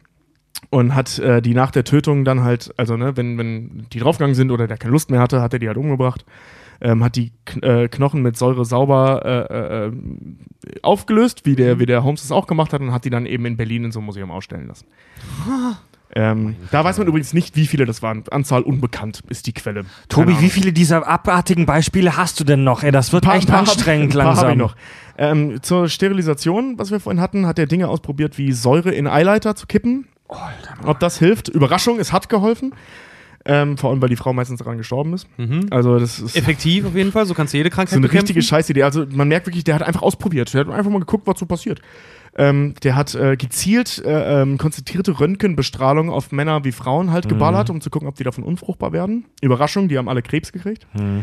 Und halt mit Hormonen, die Hormone gespritzt. Ähm, bei solchen Fällen war es immer, wenn er ein Ergebnis hatte, ob es ein gutes oder ein schlechtes war, irrelevant, der hat die dann vergasen lassen. Dann war er fertig und hat die umbringen lassen. Oder meistens sogar selber einfach erschossen oder ähnliches. Ähm, was er noch gemacht hat, sind so Dinge wie Elektroschocks. Der hat äh, eine Zeit lang irgendwie über drei Wochen oder so Leuten ähm, immer wieder Leute rausgefischt, den Elektroschocks gegeben, so lange hochgedreht, bis er wusste, wie viel ein Mensch aushält. Das wurde dann dokumentiert. Daher wussten die Nazis, wie viel Stromspannung ein Mensch überlebt. Ähm, ja. Das so, das so, Wow. das sind so seine, seine, seine, seine, Ja. seine Evergreens. Der hat noch ein paar andere Dinge gemacht, aber die Wahnsinn, fand ich so am krassen, vor allem, weil er die im Gegensatz zu vielen, vielen anderen der großen Nazi-Verbrecher äh, selber gemacht hat. Also der hat gerade bei den Experimenten selber Hand angelegt. Der hat die selber alle umgebracht. Und zum Thema Bodycount, So, so ein Geist musst du erst mal haben, Alter. Ja, ey, das dass, ist du, dass du das so, so wie so Daily Shit halt irgendwie abarbeiten. Das ist abartig, ey. Das ist, ja- boah. also wenn man jetzt auf den Bodycount, den haben wir ja heute Abend schon ein paar Mal gehabt, ähm, geht, dann kann man es nicht so genau sagen, aber so ein paar Zahlen. Der hat mindestens 1800 bei den Blockreinigungen, also bei diesen Seuchen umgebracht. Ähm, 4000 unter dem Vorwand einer Fleckentyphus-Epidemie. Das war nochmal eine andere Nummer, das war nochmal nebenbei. Ähm, ungefähr 3000, als das Lager, das Zigeunerlager aufgelöst wurde, aus, also nicht bei Kriegsende, ne, sondern das Lager wurde einfach aufgelöst und der hat die einfach alle dann. Ja. Ne. ja. Das waren so, ähm, also da gibt es unterschiedliche Zahlen von, 2009, äh, von 2897 bis 3300, die dabei umgebracht wurden. Ähm, während seiner Zeit in diesem Lager sind 15.800 Leute an Krankheit oder Unterernährung gestorben. Und zwar bis 43, der war bis 45 da, äh, bis 44 da. Ähm, der hat insgesamt 2800 Zwillingspaare umgebracht, die meisten eben selbst. Und ähm, in dieser Selektionszeit äh, ungefähr 51.000. Das, da sind noch nicht die Leute drin, die ähm, einfach generell vernichtet wurden. Mhm. Wahnsinn. Also er selbst hat so ungefähr, sagen wir mal, so um die 100.000 Leute umgebracht. Ja. Krass, ey. Ähm, Das, ähm. Das Happy End der Geschichte ist übrigens, er ist nie gefasst worden, hat lange unter seinem echten Namen in Bayern gelebt, als Feldarbeiter. echt. Ja, äh, erst unter dem falschen Namen, dann wieder unter seinem richtigen Namen, ist dann über so eine Schleppergruppe, ähm, die er engagiert hat, nach ähm, Argentinien gekommen und hatte da ein ziemlich cooles Leben. Ähm, die Leute, die da mit ihm gearbeitet haben, also so Dien äh, Bedienstete, nicht Diener, Bedienstete von ihm, so seine äh, Reinigungshilfe und so Ja. hat man da halt interviewt. Ähm, muss wohl ein, einfach tatsächlich ein feiner Kerl gewesen sein. Ein total netter Kerl, super höflich. Hat auch nie wieder irgendwas von, von, von Gewalt oder so, ne? Also das war echt nicht sein Ding. Der war einfach nur so ein richtig kranker Forschergeist. Ähm, der hat danach nie wieder irgendwem was angetan, war ein höflicher Typ, netter Typ, Gott, vor allem ein ausgeglichener, ruhiger Typ und ist dann irgendwann beim Schwimmen, hat einen Herzinfarkt gekriegt und ist gestorben. Mit im, im hohen Alter sogar. Also der, der war Ja, ja, das dann in war- Argentinien am Strand oder so war das ja. Ja, ne? irgendwie sowas. Also der hat ein super entspanntes Leben danach geführt, ist nie gefasst worden, ähm, weil man den in Deutschland für tot gehalten hat. Ja, es sind ja viele, viele Nazi-Verbrecher nach dem Krieg äh, nach Argentinien abgehauen. Oh, da Weil- kann man echt den, den Gerechtigkeitssinn verlieren. Warum, warum ne? eigentlich nach Argentinien? Die hatten irgendwie wohl eine relativ laxe Politik, was die, was die Auslieferung die an- genau, ja. angeht. Wahnsinn. Der Massenmörder der deutschen Geschichte. Also das ist echt scheiße. Mengele, der, der Und- das, das Monster unserer Geschichte. Alter. Ich Ey, hoffe- Es gibt, ja, Wahnsinn. es gibt ja viele, die, äh, weißt du, die Befehle unterschrieben haben und so, die dann dran nicht beteiligt waren, äh, persönlich beteiligt waren. Was grauenhaft genug ist, das ist, das zieht sich ja durch die ganze Nazi-Zeit, aber der Typ hat auch einfach, der hat einfach Zwillinge aneinander genäht. Und so, ne, also mit eigenen Händen. Der stand nicht daneben und hat irgend, also teilweise natürlich schon, weil es war viel zu tun, offensichtlich. Ähm, aber der hat selber so unfassbar viele Menschen umgebracht, mit völliger Absicht. Und das unter diesem bescheuerten Wahn, ich muss irgendwie was Großes für die Wissenschaft leisten. Also ich hoffe, dass ich hoffe, dass nicht zu viele Hörer jetzt abgeschaltet haben, ähm, weil es wirklich echt heftiger Scheiß war, aber halt leider ein Stück Menschheitsgeschichte, was da früher gemacht wurde. Alles im, in Anführungszeichen im Namen der Wissenschaft. Ja. Ne? Ja. Also man hat er oder oder ich sage mal Mann, weil das da, der hatte ja eine ganze Maschinerie hinter sich. Das war ja nicht ein Mann. Das ist ja das Abgefahrene. Das war ja nicht ein Mann wie Albert Fish oder Mhm. oder wie Holmes, der um die Häuser gezogen ist und heimlich Leute verschwinden hat lassen, sondern der hatte einen staatlichen Apparat hinter sich. Mhm. Der hatte eine industrielle Maschinerie hinter sich. Das ist das Kranke. und vollen Bewusstsein mit allen, mit allen Erl- Erlaubnissen, mit allen unter, also allen Dokumenten, mit aller Gewalt und aller Vollmacht, die du dafür brauust, um das so eiskalt wie möglich durchzuziehen. Der wurde für ey. das Kriegsverdienstkreuz dafür Ja. also beinahe ausgezeichnet, wenn der Krieg nicht zu Ja. Ende gewesen wäre. Also das ist Krank. Das ist so irre. Und viele seiner Mitarbeiter, also Mittäter, wenn du so willst, ähm, waren äh, jüdische Gefangene. Also die hatten, wie gesagt, es gab super viele Selbstmorde unter den Leuten, die ihm geholfen haben, weil die das nicht mehr ertragen haben, was der Ja. von denen verlangt hat. Ja, ja. einziger Ja, Ausweg dann, ne?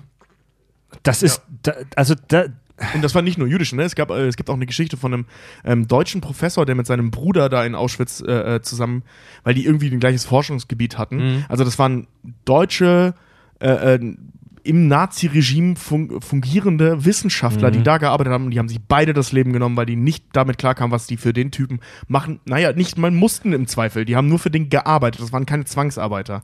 Und selbst die haben sich umgebracht, weil die nicht damit leben konnten, was da verständlich, passiert ist. finde ich absolut verständlich, ey.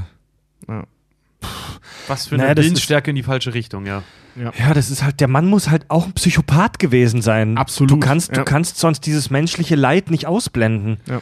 Weil er, darüber haben wir ja vorhin auch schon bei Fisch gesprochen, dass das menschliche Gehirn sich so eine Rechtfertigung zusammenspinnt. Und seine Rechtfertigung für diese ganzen Taten war ja offensichtlich, ähm, der, der, höhere, der höhere Nutzen der Wissenschaft, also Wissenserkenntnis, um jeden Preis. Er wollte der Menschheit etwas hinterlassen, Ja. Wissen, was er leider halt auch getan hat. Ja. Und hat halt alles andere ausgeblendet. Aber der Typ muss auch nicht ganz richtig in der Birne gewesen sein. Das kann er nicht gewesen sein. Also diese Entmenschlichung, die er da vorgenommen hat bei den. nicht. Wir reden ja, wie gesagt, also die meisten seiner, also nein, eigentlich fast alle seiner Opfer waren Frauen und Kinder. Und hauptsächlich Kinder. Obwohl Alleine die Zahl diese- der Frauen größer war wegen dieser komischen Ja. äh, Selektionsgeschichte. Alleine diese Vorstellungen halt immer daran, wenn du dir überlegst, ich habe hier einen todbringenden Keim, ich spritze den jetzt mal ein paar Leuten oder ich teufel dem und dem sonst was irgendwie in die Augen oder in die Gedärme oder so. Ja, mal gucken, was passiert. Ja, Typ, Säure. So, du bist ein gebildeter Mann von, äh, oder gebildeter Mensch von, von, der- von der Universität. Scheiß Doktor, also du musstest. Der hat zwei Ja. Doktoren. Ja. Der hat zwei Doktortitel gehabt, der Typ. Junge, Junge, und kommt Junge, auf die. Idee, mal gucken, was passiert, wenn ich einer Frau Säure in die Gebärmutter spritze. Ja. Oder in die Eileiter spritze. Ja, Überraschung. Ja. Und ähm, Meine es gibt das Ganze, das Ganze. Oh, darf, darf ich noch eine Ja, Horrorgeschichte klar. erzählen? Sorry. Aber Ah, es gab, bitte nur noch eine, Alter. Ja, äh, Äh, es gab mal, ähm, das war auch irgend so, es gab logischerweise ständig irgendwelche kleinen Epidemien in, in diesen Lagern, weil die äh, Zustände eine Katastrophe waren. Die Leute haben ja echt in, in Leichen und Scheiße gelebt, ne, die Leute. Ähm, der kam mal auf die Idee, äh, das zu bekämpfen und zu desinfizieren, indem er die ähm, erkrankten Leute in ein Säurebad legt für kurze Zeit und dann wieder freilässt. Die dann logischerweise in, an den Infektionen durch das Säurebad äh, äh, verreckt sind. Ja, bekannt, relativ bekannt sind auch so Eiswasserexperimente, wo er Menschen ins Eiswasser Ja. gelegt hat. Also, pass mal auf, es, das Ganze gipfelt ja in einem ethischen Dilemma. Ähm, es gibt es gibt eine Star Trek-Folge bei Deep Space Nine, die das behandelt. Und zwar, da gibt es die, äh, die, äh, die Spezies der Cardassianer, die jahrzehntelang die Spezies der Bajoraner unterdrückt und besetzt haben. Und wo es wirklich auch so Nazi-Vergleiche gibt. Und da hat jemand auf der Raumstation eine schwere Krankheit und die wissen, dass es mal einen Arzt gab bei den Cardassianern, der denen dabei helfen könnte. Nee, Quatsch, keine Krankheit, sondern von so einem Parasiten befallen, egal, unwichtig. Auf jeden Fall war das so eine Art äh, Weltraummengele. Der Typ hat auch Millionen oder viele Tausende oder Millionen von Menschen umgebracht für seine Experimente und die erschaffen ein Hologramm dieses Arztes, das sein Wissen in sich trägt, um ihnen dabei zu helfen, diesen Menschen zu retten. Also die nutzen das Wissen von diesem Typen. Und dann gibt es da halt äh, eben eine Figur, ähm, die damit argumentiert, dieses Wissen ist auf so unfassbar viel Leid aufgebaut, dass wir das eigentlich nicht nutzen dürfen. Und eigentlich wäre es ähm, ethisch korrekt, dieses Wissen zu vernichten. Auch wenn dadurch diese eine Person, der wir jetzt helfen müssen, sterben wird. Ja? Äh, und das ist eine absolut krasse Diskussion. Also wir, die Nazis haben wahnsinnig viel aufgezeichnet. Die waren besessen davon, über alles Buch zu führen. Und wir wissen über, aufgrund dieser Mengele Experimente leider sehr genau heute, was der menschliche Körper kann und was er nicht kann. Also ganz, auch in der zum Beispiel, auch in der zum Beispiel Weltraumforschung, wo es darum geht, den menschlichen Körper im All am Leben zu erhalten, ähm, gibt es ganz viel Wissen, Ja. das zurückgeht auf diese Mengele-Experimente. Da fällt mir wieder ein Beispiel, was der gemacht hat. Der hat zum Beispiel Experimente mit äh, Unterdruckkammern gemacht, Ja. äh, wie viel Unterdruck ein Mensch aushält. Also der hat so lange den Unterdruck hochgedreht, Ja. bis die Leute geplatzt sind. Jetzt, jetzt stell dir mal vor, du bist NASA-Wissenschaftler. Jetzt stell dir das mal vor und du stehst, da, stehst vor einer Aufgabe, dass du dem, äh, den Astronauten da irgendwie hilfst im Weltall. Und es gibt Experimente, die dir weiterhelfen können. Diese Experimente wurden im Zuge dieser Mengele-Nummer gemacht. Ja? Und da ist die Frage, willst du dieses Wissen nutzen? Du kannst halt natürlich damit argumentieren, das ist schon da. Also diese Aufzeichnungen, die existieren. Du kannst im Nachhinein das nicht mehr rückgängig machen. Und wenn es dieses Wissen schon gibt, warum sollen wir es dann nicht auch nutzen? Aber da gibt es halt natürlich auch diese, diese, diese Argumentation, eher auf einer Gefühlsebene, aber absolut zu Recht zu sagen, ey, ist es, ist es vertretbar im Nachhinein davon zu profitieren, auch wenn wir nichts dafür können? Das geht Ja, schon nicht, wirklich ob in eine philosophische Richtung, Ja. aber ihr versteht, ihr versteht ich das ich Dilemma. verstehe, was du meine, das, äh, meinst. Das ist so ein bisschen, ähm, das, das spielt auch so mit, so sind die Leute dann nicht umsonst gestorben, wenn, wenn nicht mal das davon übrig bleibt. Also ich meine, das Einzige, was, was, was, was man daraus ziehen könnte, ist, Mhm. also dass, wenn man irgendwie wirklich ganz, ganz viele Augen zudrückt. Das einzig Positive, was dabei hängen geblieben ist, bei zum Beispiel den zusammengenähten Kindern, ähm, ist, dass man weiß, dass das nicht klappt. So, und, äh, Und wenn zwar jetzt mit Sicherheit dann jetzt. ja, und wenn man dann auf solche Ideen kommt, in der Transplantationsforschung zum Beispiel, da ist das äh, tatsächlich äh, nicht uninteressant, was der Typ da gemacht hat, ähm, logischerweise. Ja. Ähm, dass man dann äh, auch Bluttransfusion und so, dass man das jetzt halt weiß. Und Mhm. dann ist dieses, ich nenne es jetzt mal wirklich verschönigend Opfer dieser, dieser, dieser, Ex, äh, dieser Versuchskaninchen ähm, wenigstens dahingehend gewahrt, dass die äh, äh, dass Schwieriges das einen Thema, ja. Ja, sinnvollen Nutzen noch schwierig, hatte. Aber auf Schwierig. der anderen Seite ja auch dieser massive Schatten durch, durch den Initiator. Ja, dann, und vor ne? allem, dass dass wir haben dieses- das, diesen Tropfen reinen Wissens es durch einen Riesenhaufen Scheiße gefilmt. Ja, Ja, vor allem, dass Ja. dieses riesige Arschloch seine ganzen Aufzeichnungen zu einem Überfluss auch noch mitgenommen hat und vernichtet hat. Also da man hätte wenigstens, der hat es übrigens, äh, ähm, äh, Aber nicht die ganzen Aufzeichnungen. fast, es nee, gibt doch alles, ganz. was er alleine Er hat gemacht seine, hat, seine, schon. seine Ja? Privataufzeichnungen hat er, äh, kurz bevor er geflohen ist, hat er alle Nee, die hat der, der, genau, der hat alles, was äh, ähm, in dem Lager, lagergehörig war, vernichtet und seine privaten, wo die ganzen krassen Sachen drin standen, hat er mitgenommen und später vernichtet. Mhm. Der hat, äh, ähm, es gibt zwei Krankenschwestern, denen hat er die sogar vorher noch gezeigt, ähm, wovon eine auch noch bis vor kurzem lebte, da habe ich, ich weiß nicht, ob sie Mhm. immer noch lebt, kann sein, äh, ähm, äh, ein, äh, ein Interview mit ihr gesehen, wo sie meinte, die hatte, die, die, der hat nie mit mir geredet und auf einmal sollte ich mir dieses Zeug angucken und äh, sie hatte das Gefühl, wohl auch ziemlich prägnant, weil er so darauf hingewiesen hat, äh, äh, dass sie das nochmal sieht, als da- dass sie eine Zeugin ist, um zu beweisen nachher, dass er das nicht aus Menschenverachtung gemacht hat, sondern aus wissenschaftlichen Gründen. Dann hat das jemand nochmal gesehen. Es gibt äh, einen Teil dieser Bücher gibt's noch, nicht viele. Ähm, da siehst du so, äh, äh, gibt's so ganz schöne Fotografien von diesen Teilen. Das ist unfassbar, was der alles aufgeschrieben hat. Also er hat wirklich jedes dieser kranken Nummern ist alles dokumentiert worden von ihm. Leider das meiste halt vernichtet worden. Mhm. Man wüsste im Zweifel sogar noch viel mehr, wenn der Typ nicht wirklich ein Arschloch gewesen wäre und ein Feigling. Sick. Ja, Ja. ja. ja. Boah, uh, das war erstmal ein Baldrian-Tee, du. Ja, ich würde sagen, dass wir damit äh, das Thema Mengele auch abschließen. Da haben wir uns Ja, jetzt bitte. wirklich Ja. echt genug gegruselt. Ja, ey, auf jeden Aber wir haben heute Und- drei äh, schön unterschiedliche Leute gehabt. Der eine, der wirklich aus sexuellen Gründen, der andere aus Kohle und der andere aus Science. wissenschaftlichen Gründen die Ja. unmenschlichsten Sachen gemacht haben. Mhm. Alter Ja, Vater. ja, das ist ja, das ist ja voll den menschlichen Instinkten Ja. zuwider. Einfach davon auch auszugehen, wenn du ein gebildeter Mensch bist, einfach zu, zu weißt du, nur weil, weil man es kann, ist immer die Frage, sollte man es deswegen tun? Ja, das ist ja, da, genau, das ist ja so ein absolutes Standard-Handlungsmotiv äh, Handlungsmotiv der Science Fiction, dass die Wissenschaft praktisch zu weit geht, dass Menschen einfach in ihrem Drang nach Wissen und nach Fortschritt zu weit gehen. ja. Wow. Gut, Leute. Das war Halloween 2018. und Das war die Depri-Folge, ja. Ich möchte aber nie, nie im Leben möchte ich irgendwo auf irgendeiner Party einen im Mengele-Kostüm sehen. Ich glaube, den verprügel ich. Ungefragt. ja, das ist, also das ist, das ist übler Scheiß, Mann. Ja gut, aber dafür musst du dir auch eine SS-Uniform besorgen. der hat immer eine SS-Uniform getragen und darüber einen weißen Kittel. Ah ja, okay. Ja, und sein Gesicht ist nicht so bekannt. Also äh, es ist nicht so, also bei vielen, bei vielen so Nazi-Verbrechern, bei vielen hohen Nazitieren hat man sofort ein Gesicht vor Augen, Hitler sowieso, ähm, äh, Himmler mit, diesen, mit, dieser, mit dieser runden Brille, Feldmarschall Göring, einfach weil er unfassbar fett war. Ähm, Goebbels mit mit seinem, seinem kaputten Bein. mit seinem Kürbiskopf. ja, und bei, bei, bei äh, Mengele behaupte ich, hat man allgemein nicht so ein Bild vor Augen. Der sieht auch, also wenn man euch Fotos anschaut, ja, es gibt ein so ein Gruselfoto, wo er wirklich guckt, als wäre er irre.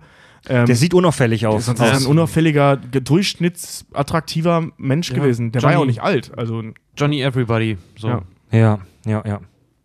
Puh, Leute, also jetzt müssen wir irgendwie aus dieser ganz schlimmen Stimmung Mhm. wieder ein bisschen rauskommen. Wie gesagt, das war Halloween 2018, leider ohne Livestream, aber eine schwermütige, aber wie ich finde, super interessante und bildende Folge. Wir werden bestimmt im Laufe dieses Podcast-Projekts auch noch das ein oder andere Mal über Serienkiller sprechen. dann vielleicht ein wenig äh, Fiktiver. fiktiver. ja. Ja. ja, ein wenig, ein wenig filmischer, aber ihr habt es euch gewünscht, ihr habt es bekommen. Wir hätten ja Frankenstein machen wollen. Genau, das habt ihr jetzt davon. Ihr hättet ja Frankenstein haben können oder Werwölfe letztes Jahr. Bisschen Ukulele macht immer, macht immer irgendwie glücklich wieder. Holt uns wieder aus dem Loch raus. Mhm. Bevor bevor wir zum Hörerfeedback kommen, wir haben ja unseren fantastischen Premium-Kanal. Alle, die uns bei Patreon unterstützen, äh, die uns da Crowdfunding-basiert Minimum drei Dollar jeden Monat geben, haben nicht nur ein gutes Gefühl, uns weiter voranzubringen, sondern die dürfen auch unseren Premium-Kanal hören mit zusätzlichem Klug und Dünnschiss. Und äh, da gibt es ein sehr beliebtes Format, die Stuhlprobe. Unser Quiz. Und da haben wir seit, wir haben das eine Weile vernachlässigt und haben jetzt endlich wieder eine fantastische Folge rausgebracht, wo wir uns gegenseitig mit skurrilen Fragen betteln. Und unsere Hörer haben bei Patreon haben sich da gewünscht, dass wir über folgende Dinge quizzen. Hochzeiten und TV-Sternchen. Ja. Also- Also Recherchen, die ich nie wieder vergessen kann. Also Z-Promis, Z-Promis sozusagen. Und da war eine super witzige Frage dabei diesmal und da können wir uns einen kleinen Ausschnitt mal anhören. Sagen dir die Namen Nadine und Andreas aus der Sendung Frauentausch was? Das ist der, warte, das ist der Halt-Stopp-Typ. Ach, der so, ja, ja. Halt, stopp! Ja, ja, ja. Und ja. sie ist die Erdbeerkäsefrau. Ja, die, die kenne ich beide, ja. Hier, Ja. Pizza hat Vitamine und so. Halt, Stopp und Erdbeerkäse. Also zwei. Ich darf das sagen, weil die Leute haben sich im Fernsehen äh, gezeigt. Das zwei unglaubliche Kretins. Aber Oh, das war aber höflich. warte, eigentlich aber auch traurige Existenzen. Okay. Es geht in dieser Frage um Andreas, den Halt-Stopp-Mann. Es ging im Netz das Gerücht um Andreas sei tot. Aber das, das war wohl eine Falschmeldung, sondern er ist ganz im Gegenteil quicklebendig und wurde vor kurzem verklagt, weil er in der Öffentlichkeit A. wilden Sex hatte, B. auf ein Kind urinierte oder C. eine Kuh anschrie. Die Zeit läuft. Was? Eine Kuh anschrie.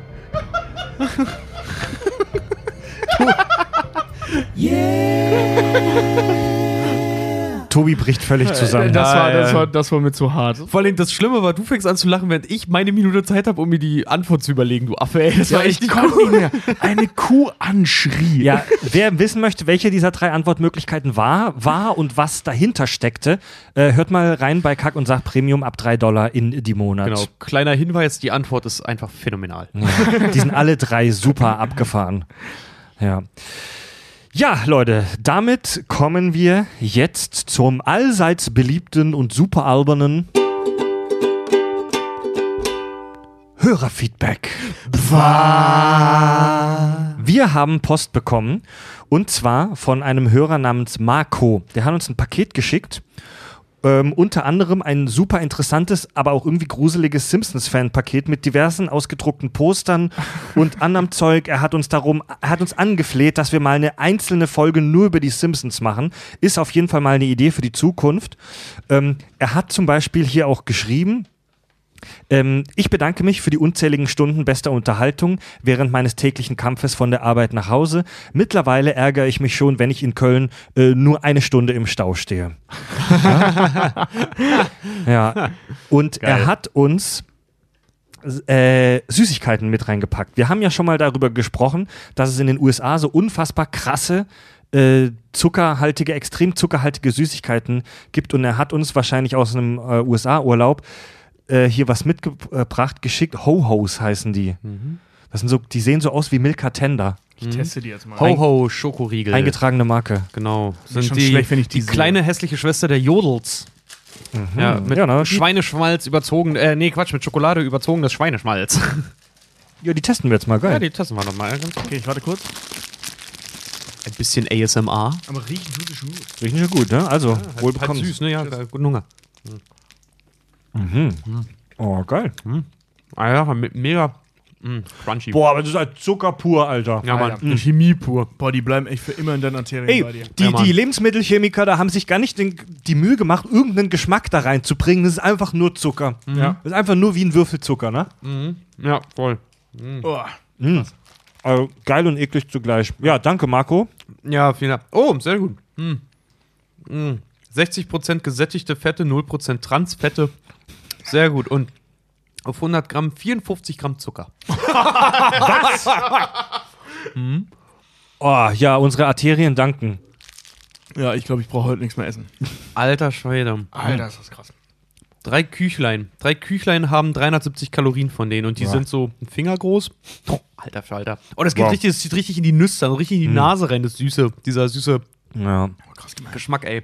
Wir haben auch wieder jede Menge Hörerzuschriften. Ihr könnt uns über unser Kontaktformular auf unserer Webseite kackundsach.de jederzeit schreiben. Ähm, wir suchen jede Folge ein paar ausgewählte Mails äh, raus. Zuerst mal danke an Benjamin, der war in Frankfurt am Main im Deutschen Filmmuseum und hat uns Fotos geschickt vom Anzug, der im allerersten Alien-Film getragen wurde, der Xenomorph-Anzug. Achso, ich dachte gerade, dem von Ripley wollte ich jetzt aber nicht sehen. Ne, vom Alien. Ja. Dann schreibt Pike. So, ihr Sprühscheißer. Boah, ich pack mal den Süßkram weg. In Folge 94 sprecht ihr über die Verdunklung der Sonne durch abgeschossene Pfeile bei 300. Ja. In der von mir empfohlenen KKL in Klammer Klo Klugschisslektüre What If von Randall Munro geht es um genau dieses Thema. Ab Seite 236 folgend. Ich habe euch Inhaltswiedergaben an diese Mail gehängt. Gatling-Bögen kenne ich nur von der Nerf Gun.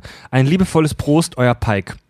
Der hat also Fotos angehängt aus so einem Buch, so eine kleine Physikrechenaufgabe ist da drin, Oh, cool. wo praktisch so vorgerechnet wird, dass du eine so unfassbar riesengroße Anzahl von Bogenschützen brauchst, damit die Sonne wirklich verdunkelt wird, dass es nicht funktioniert. ja. Also wir haben ja davon gesprochen, dass es schon wirklich Armeen in der Weltgeschichte gab, über die man sich sagt, dass die Bögen die Sonne verdunkelt haben. Natürlich jetzt halt nicht so komplett schwarz. Also natürlich wurde es da nicht Nacht, aber keine Ahnung, es reicht ja vielleicht auch vom Gefühl her, wenn du einfach so einen Schatten durch die Sonne ziehen gehst, keine Ahnung. Also es ist eigentlich, es ist äh, Quatsch. Aber wie gesagt, so die, die, die Geschichte um 300 ist natürlich auch die übertriebene Nacherzählung von jemandem, der versucht, Leute zu begeistern für den Ja. Kampf. Mona schreibt, bitte, bitte macht mal eine Folge über Apocalypse Now. Oh, yeah. Ja, gerne. Das Mega ist, gern auf jeden Fall. Also der Film gibt echt eine Menge geilen Ja. Schwachsinn. Das ist mein All-Time-Favorite neben Full Metal Jacket. Auch sehr geil. Oh, sehr. Dieser Film war ein Paradebeispiel für alles in meiner Ausbildung zur Mediengestalterin für Bild und Ton. Ich höre noch die Interpretation meines Dozenten, als wenn es gestern war. Sie ejakulieren mit ihren Geschossen. Klingt ein bisschen wie unser Dozent, oder? Ja, ja, ja. Ja. Äh, kaktastische Grüße, Mona from Bali. Ja, Geil. Schön. Geil. Cool. Ja. ja, Apocalypse Now ist auf jeden Fall was für die Zukunft. Ja, das Ja. müssen wir auf jeden Fall machen. Aber ich, find, ich fand Allein nach, schon diese Geschichten um den Dreh herum. Ja, ich Hammer. finde aber nach wie vor äh, immer noch seltsam, was Apocalypse Now an Filmschulen gezeigt wird, weil ich kann mich noch erinnern, unser Dozent hat uns das damals auch gezeigt oder wir haben den auch großspurig auseinandergenommen, weil er meinte so, dafür, dass er als ein Meisterwerk gilt, ist der echt scheiße. ja. ja, weil so viel improvisiert ist und im Endeffekt, ich glaube, das ist auch Schönreden ganz Ich viel habe den wahnsinnig Now. lange nicht gesehen. Ich muss den echt nochmal gucken, ey. Es gibt da wirklich, wirklich unfassbar geile Sachen drin und aber auch wirklich viel Müll. Ja, Also es ist so eine Mischung Ja. aus beidem. ja, dann aber viel, ein krasser Film. Ja. Ähm, liebe Hörer, ihr schreibt uns regelmäßig äh, wirklich Romane. Die können wir in der Show leider nicht vorlesen aufgrund von Zeit. Ähm, Robert hat uns vor ein paar Tagen einen, eine Mail mit fast 1500 Wörtern geschrieben ähm, über Sexismus, über Raketenwerfer, über den Weltuntergang. Alles drin. Geil. Er, er, ja, er, er hat sich da ein bisschen darüber aufgeregt, dass äh, wir in der Armageddon-Folge mit Farb schon echt sehr viele Shovi-Sprüche rausgehauen haben. Ja, mag sein. Sind wir Sexisten? Also, ich weiß nicht. ist so viel Show, ne? Da ist, die, ist die Frage, wo Sexismus beginnt. Ja. Also Viele ich sehe mich selbst nicht als Sexist an. Nö, ich mich auch nicht. Also er hat uns ein bisschen ähm, kritisiert, aber ich glaube mal, wer uns kennt, weiß, dass wir schon, ähm, dass wir keine Sexisten sind und dass es alles nur dumme Sprüche sind und dass wir Frauen immer dazu ermutigen, auch selbst mal den Bogen in die Hand zu nehmen und die Natürlich. Sonne zu verdunkeln. Natürlich. Ja, Robert, äh, äh, Robert findet uns aber trotz allem gut und in seinem letzten Absatz hat er uns auch dazu ermutigt, die Besiedlung des Weltalls weiter voranzutreiben. Jawohl.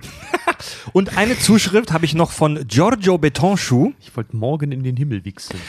Äh, nach dem Hören der Alf-Folge möchte ich euch mal eine Anekdote zum Thema Alf erzählen.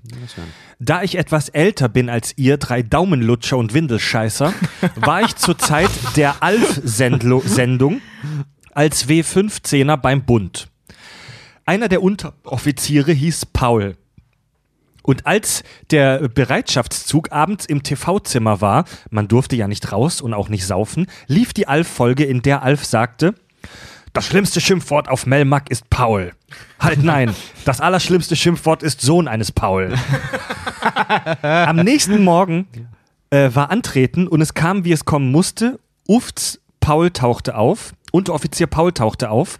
Erst fing einer an zu kichern, dann der zweite, der dritte und so weiter. Das Ende von dem erst lustigen Vormittag war, es gab in den nächsten Tagen nur Stress. Mit freundlichen Grüßen, Giorgio Betonschuh. Sehr geil. Kann passieren. Ja, Echt mutig. ja. Ja, aber ich glaube, da kannst du doch einfach nicht an dich halten, ne? Ja, das ist, ja. Aber es sind sowieso solche, solche Geschichten vom Bund auch immer mega witzig. Mein Onkel hat mir da auch mal Scheiß erzählt. Ja, auch irgendwie, der hatte wohl einen ziemlich coolen Unteroffizier oder Offizier halt auch irgendwie und der war auch mal so drauf, dass er gesagt hat, so Jungs, Sachen packen, wir überfallen jetzt mal den zweiten Zug. Und dann sind die halt los und haben den überfallen und einem hat er, hat er gesagt, so, du stehst Wache. Und hat sich halt hingestellt und als sie wiederkamen von ihrem Kreuzzug, lagen halt auf den Bäuchen gefesselt zwei Oberoffiziere vor der Baracke und er saß davor und hat eine geraucht. Geil. Keiner rein. Befehl war Befehl.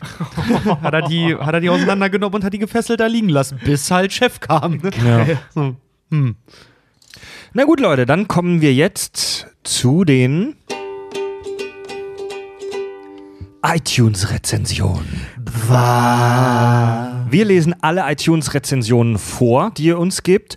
Und äh, wir haben tatsächlich eine neue aus den äh, USA bekommen. Ja. Josh FB9 schreibt: Jungs, ich danke euch. Ich bin ja kein Deutscher, wie man von äh, dem Namen äh, ausgehen kann. Da er liest es mit amerikanischem Akzent vor. Ich bin ja kein Deutscher, wie man von dem Namen ausgehen kann. Nein, tatsächlich komme ich aus den Vereinigten Staaten. Ich weiß, dass die Amis und ihr äh, nicht immer ein tolles äh, Verhältnis haben. Doch solltet ihr wissen, sogar in Trump-Territory habt ihr Fans und Leute, die euren Podcast lieben. Geil. yeah. Howdy. Geil, das finde ich gut. Das finde Yeah, ich super. ja. Das finde ich super. Ja. Nee, ich lasse mich ja gerade in Sachen USA immer gerne vom Gegenteil überzeugen, weil ich ja weiß, dass da nicht alle Idioten sind. Ja. Ähm, die Problematik, sie wählen eine Mehrheit. Nee, aber sehr, sehr schön cool. Cool. Neue Ich iTunes-Rezensionen. würde dann aber interessieren, wenn du, wenn du American bist, wie bist du auf den, auf den deutschen Podcast gekommen? Das würde ich auch gerne Stimmt, das wissen. ist echt interessant, Ohne ja. Scheiß. Wie bist du, hast du deutsche, weiß ich nicht, Mama und Papa irgendwie deutsch mal zugezogen und gesagt, hör ich mal geil einen deutschen Podcast an? Oder? Stimmt, das Podcast. ist echt interessant. Podcast. äh, ja, neue Rezensionen aus Deutschland. Bella Lilou schreibt Armageddon. Nachdem uns Hörbuch und immer die gleiche Musik bei viel zu viel Zeit auf der Autobahn gelangweilt haben, versuchten wir uns an Podcasts. Viel Schrott und dann durch Zufall sind wir auf euch gestoßen. Im Gegensatz zu meinem Freund schaue ich fast keine Filme, aber mal im Ernst. Wie geil ist euer Podcast bitte? äh, dank euch muss ich viele Filme nicht sehen und kann trotzdem mitreden, bin wirklich begeistert. Und da ihr ja jede Rezension vorlest, Nachdem wir in der Folge Armageddon so oft von Tim Burton sprachen, entscheiden wir uns ganz bald eine Folge über ihn zu machen. Finde ich nicht schlecht. Und zwar äh, habe ich immer mal drüber nachgedacht, der, tiefe Fall des Tim Burton. Von Kult zu Ui. Pop-Scheiße. Ja, sowas. Ja. Also Tim Burton finde ich auch einen coolen Charakter. So, ist ein cooler Ja, ich, ich mag Tim, Ja. Tim Burton auch sehr gerne. Er ist nur vom Visionär zum Geldmacher geworden irgendwie. Also ja, können er wir ist, mal halt, gerne er ist halt von Edward mit den Scheren hinten zu Alice im Wunderland, Wunderland. 2. ja. Ja. Hm. ja. Dann schreibt Randale Rudi, einzigartig. Als Hörer der ersten Stunde und Patreon habe ich nun mal alle Motivationen zusammengerafft und meinen alten Apple-Account herausgekramt, um diese Rezension zu schreiben. Oha.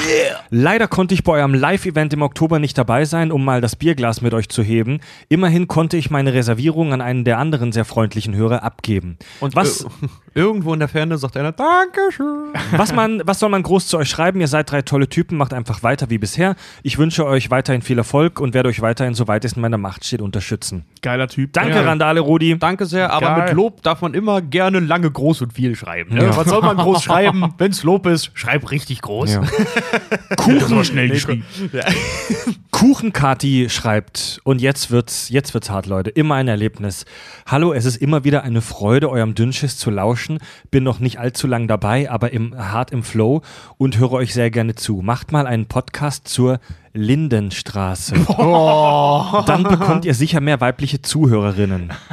Ich bin begeistert und freue mich, dass die Folgen immer so schön lang sind. Danke für eure Mühe. Weiter so. PS, nix zum Einschlafen, bin nur am Kichern. Ist, ist, ist Lindenstraße, ist das so ein Schlüpferstürmer? Ist das so ein Schiff? Ey, Alter, Richard. Oh Gott, ey. Ja, genau. Genau, wenn du Frauen kennenlernen willst, dann äh, sprech über Lindenstraße. Weil meine kleine Nichte ist jetzt vor kurzem 13 geworden. Ich glaube nicht, dass sie sich angeregt auf dem Schulhof über Lindenstraße das wage ich auch zu bezweifeln. Ja. Schlüpfer, Stürmer, Richard. Ehrlich? Dann, Sie hat schreibt, nur gesagt Frauen, sie hat nicht gesagt, ob 60 plus oder 70 plus. dann schreibt ein Hörer namens 10.21.12.9.1. Hm, War eine lange Apple-ID, ja. Ja, wahrscheinlich seine IP. Bester Podcast. Hallo, liebe Kackis. Ich liebe euren Podcast einfach. Ihr seid richtig geil. Höre gerade zum zweiten Mal alle Folgen durch. Besonders hat es mir die 85 angetan. Bin gerade selbst Gefangene. Das war, Ah, glaub, Kuckucksnest. Kuckucksnest. Achtung, liebe Grüße aus der Psychiatrie. Eure irre Hörerin Jay. Oh, Ja, selber- liebe Grüße. Ui. Ja, liebe, allerliebste Grüße. Wirklich. Ja. Also, sofern du als Patient da bist, cool. Wow. Also, Ja, ja, wenn cool. nicht, dann auch, aber. ja, cool. So, nee, da, danke für Ja, den krass, Support ey. und schön, schön, schön, dass du uns Schön- hörst und dass wir schön- dir Freude ja. bereiten. Schönen Aufenthalt noch. Ulla Mayen schreibt, was ein Kack. Klasse Jungs, tolle Themen, gibt viel zu lachen, aber auch zu lernen. PS, Lena, dein Bruder hat recht, du stinkst.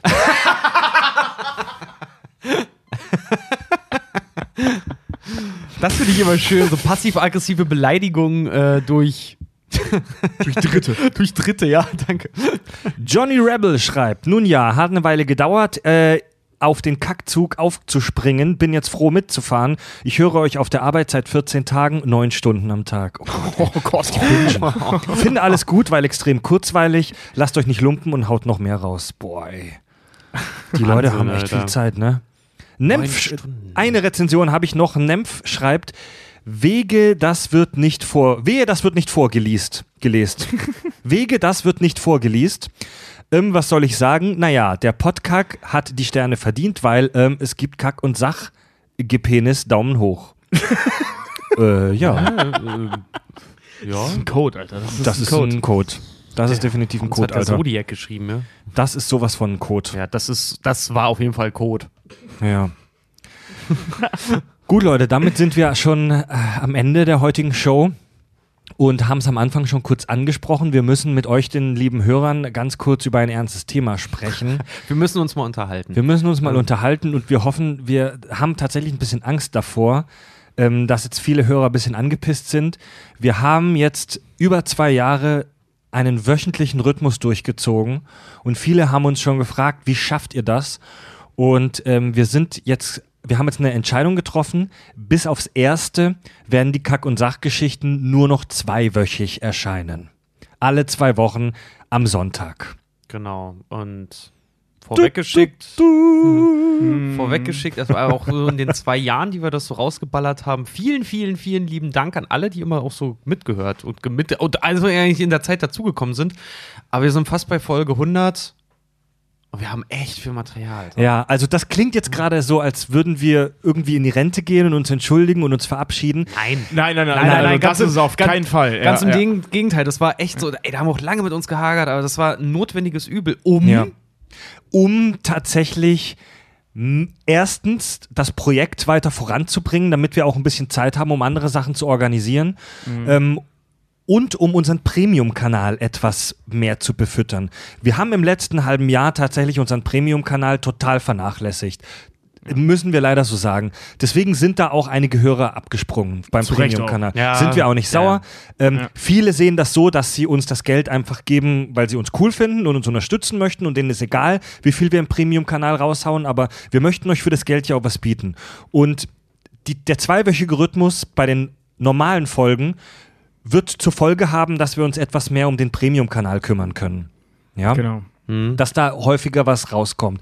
Und es ist halt auch ehrlich gesagt so, dass wir mit dem wöchentlichen Rhythmus ein bisschen, bisschen an unsere Grenzen kommen, weil unser Projekt wird echt immer größer, die Kack- und Sachgeschichten werden immer erfolgreicher. Wir müssen uns auch um echt viel anderen Scheiß mittlerweile ähm, kümmern, wie zum Beispiel, dass wir steuerlich ein bisschen alles in trockene Tücher bringen. Wir sind gerade dabei, uns als Firma anzumelden, das kann man schon mal so ver zu ver verraten.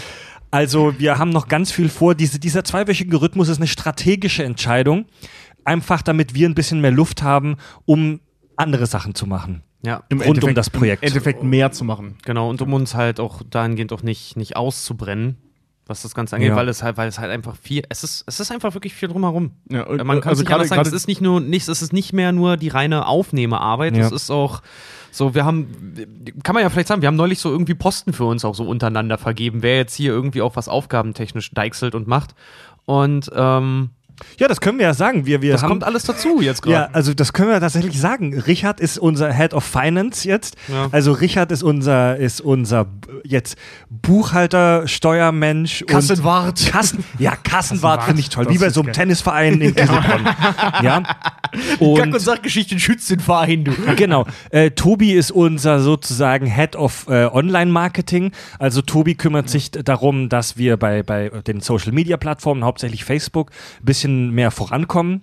Äh, und sprich, äh, äh, Richard ständig um Geld anbettelt. Ja, ja. Für ja wir, Werbung. hatten, wir hatten jetzt schon, wir hatten Budgetbesprechung, das wird die nächsten Jahre sehr, sehr, sehr witzig, glaube ich. Aber ich glaube, das schweißt zusammen sowas. Ja, und genau, also ich bin, also ich bleibe weiterhin sozusagen Head of Content, also ich gucke, dass der Podcast am Laufen am Laufen bleibt und habe halt so weiterhin den Hut an, was die Folgen angeht und bla, obwohl wir das natürlich wie auch weiterhin gemeinsam äh, diktatorisch, äh, Verzeihung, demokratisch, demokratisch gemeinsam entscheiden, was da so passiert. Und äh, ja, damit fühlen wir uns eigentlich ganz gut und das Projekt wird weiter wachsen. Und irgendwann können wir vielleicht wieder zum wöchentlichen Rhythmus zurückkommen.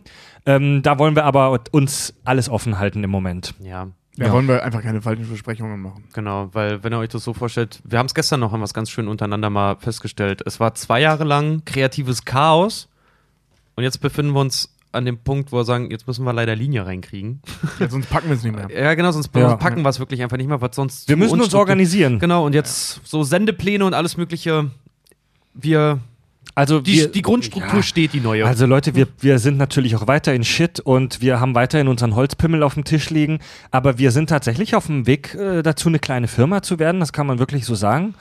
Und wir was arbeiten. auch voll schön ist, ey. Ja, das ist unser Traum. Wir arbeiten daran und wir bauen uns hier gerade ein cooles Studio in den nächsten Wochen und Monaten zusammen, äh, das ihr dann sehen könnt. Wir, äh, wir werden jetzt auch nicht irgendwie YouTuber irgendwie plötzlich. Also ihr müsst nicht Angst haben, dass wir jetzt irgendwie wahnsinnig viel Videos machen und den Podcast vernachlässigen, Ja. sondern wir haben ganz klar die Entscheidung getroffen, dass der Podcast, das, was ihr hier hört, während euren dreistündigen Staufahrten nach Köln, dass das unser Ding ist, unsere Stärke, dass wir das auch weiterhin hauptsächlich machen. Vor allem, weil wir da auch Bock drauf haben. Absolut. Ja, genau. Also alles, was in Sachen Video und so weiter geht, ist so nice to have nebenher. Ähm, und ihr, wir werden es alle nicht bereuen. Also ihr werdet nur noch alle zwei Wochen Kack- und Sachgeschichten hören, aber es wird qualitativ, glaube ich, vielleicht sogar noch besser werden. Ja. Ja. Und mehr Premium-Scheiß. Und da nochmal die Aufforderung, gebt uns euer hart verdientes Geld. äh, auf subtil. kack und sach.de unsere Webseite, da ist äh, unsere Startseite von Patreon verlinkt, da könnt ihr uns unterstützen und unseren Premium-Kanal hören. Genau. Gibt's noch was zu sagen? Na, die Content-Offensive ist gestartet. Auf jeden Fall. Ja. Nö. ja. Gibt, Ich also, habe auch nichts mehr. nö. Das wäre so. Jetzt Red Dead Redemption 2 Song. Genau. Oh yeah. Und ich glaube, ich gehe einfach mal schlafen. Ich habe eine ziemlich harte Woche hinter mir. Ja. Ja. Gut, Leute. Dann ziehen wir unsere Cowboy-Hüte jetzt an und zocken Red Dead Redemption noch die ganze Nacht. Das wird geil. Eindeutig geil. Oh, Baby, ich mach's die ganze Nacht. Halt nicht so schnell. Oh. Und ja, howdy. Richard, Tobi und Fred sagen Tschüss.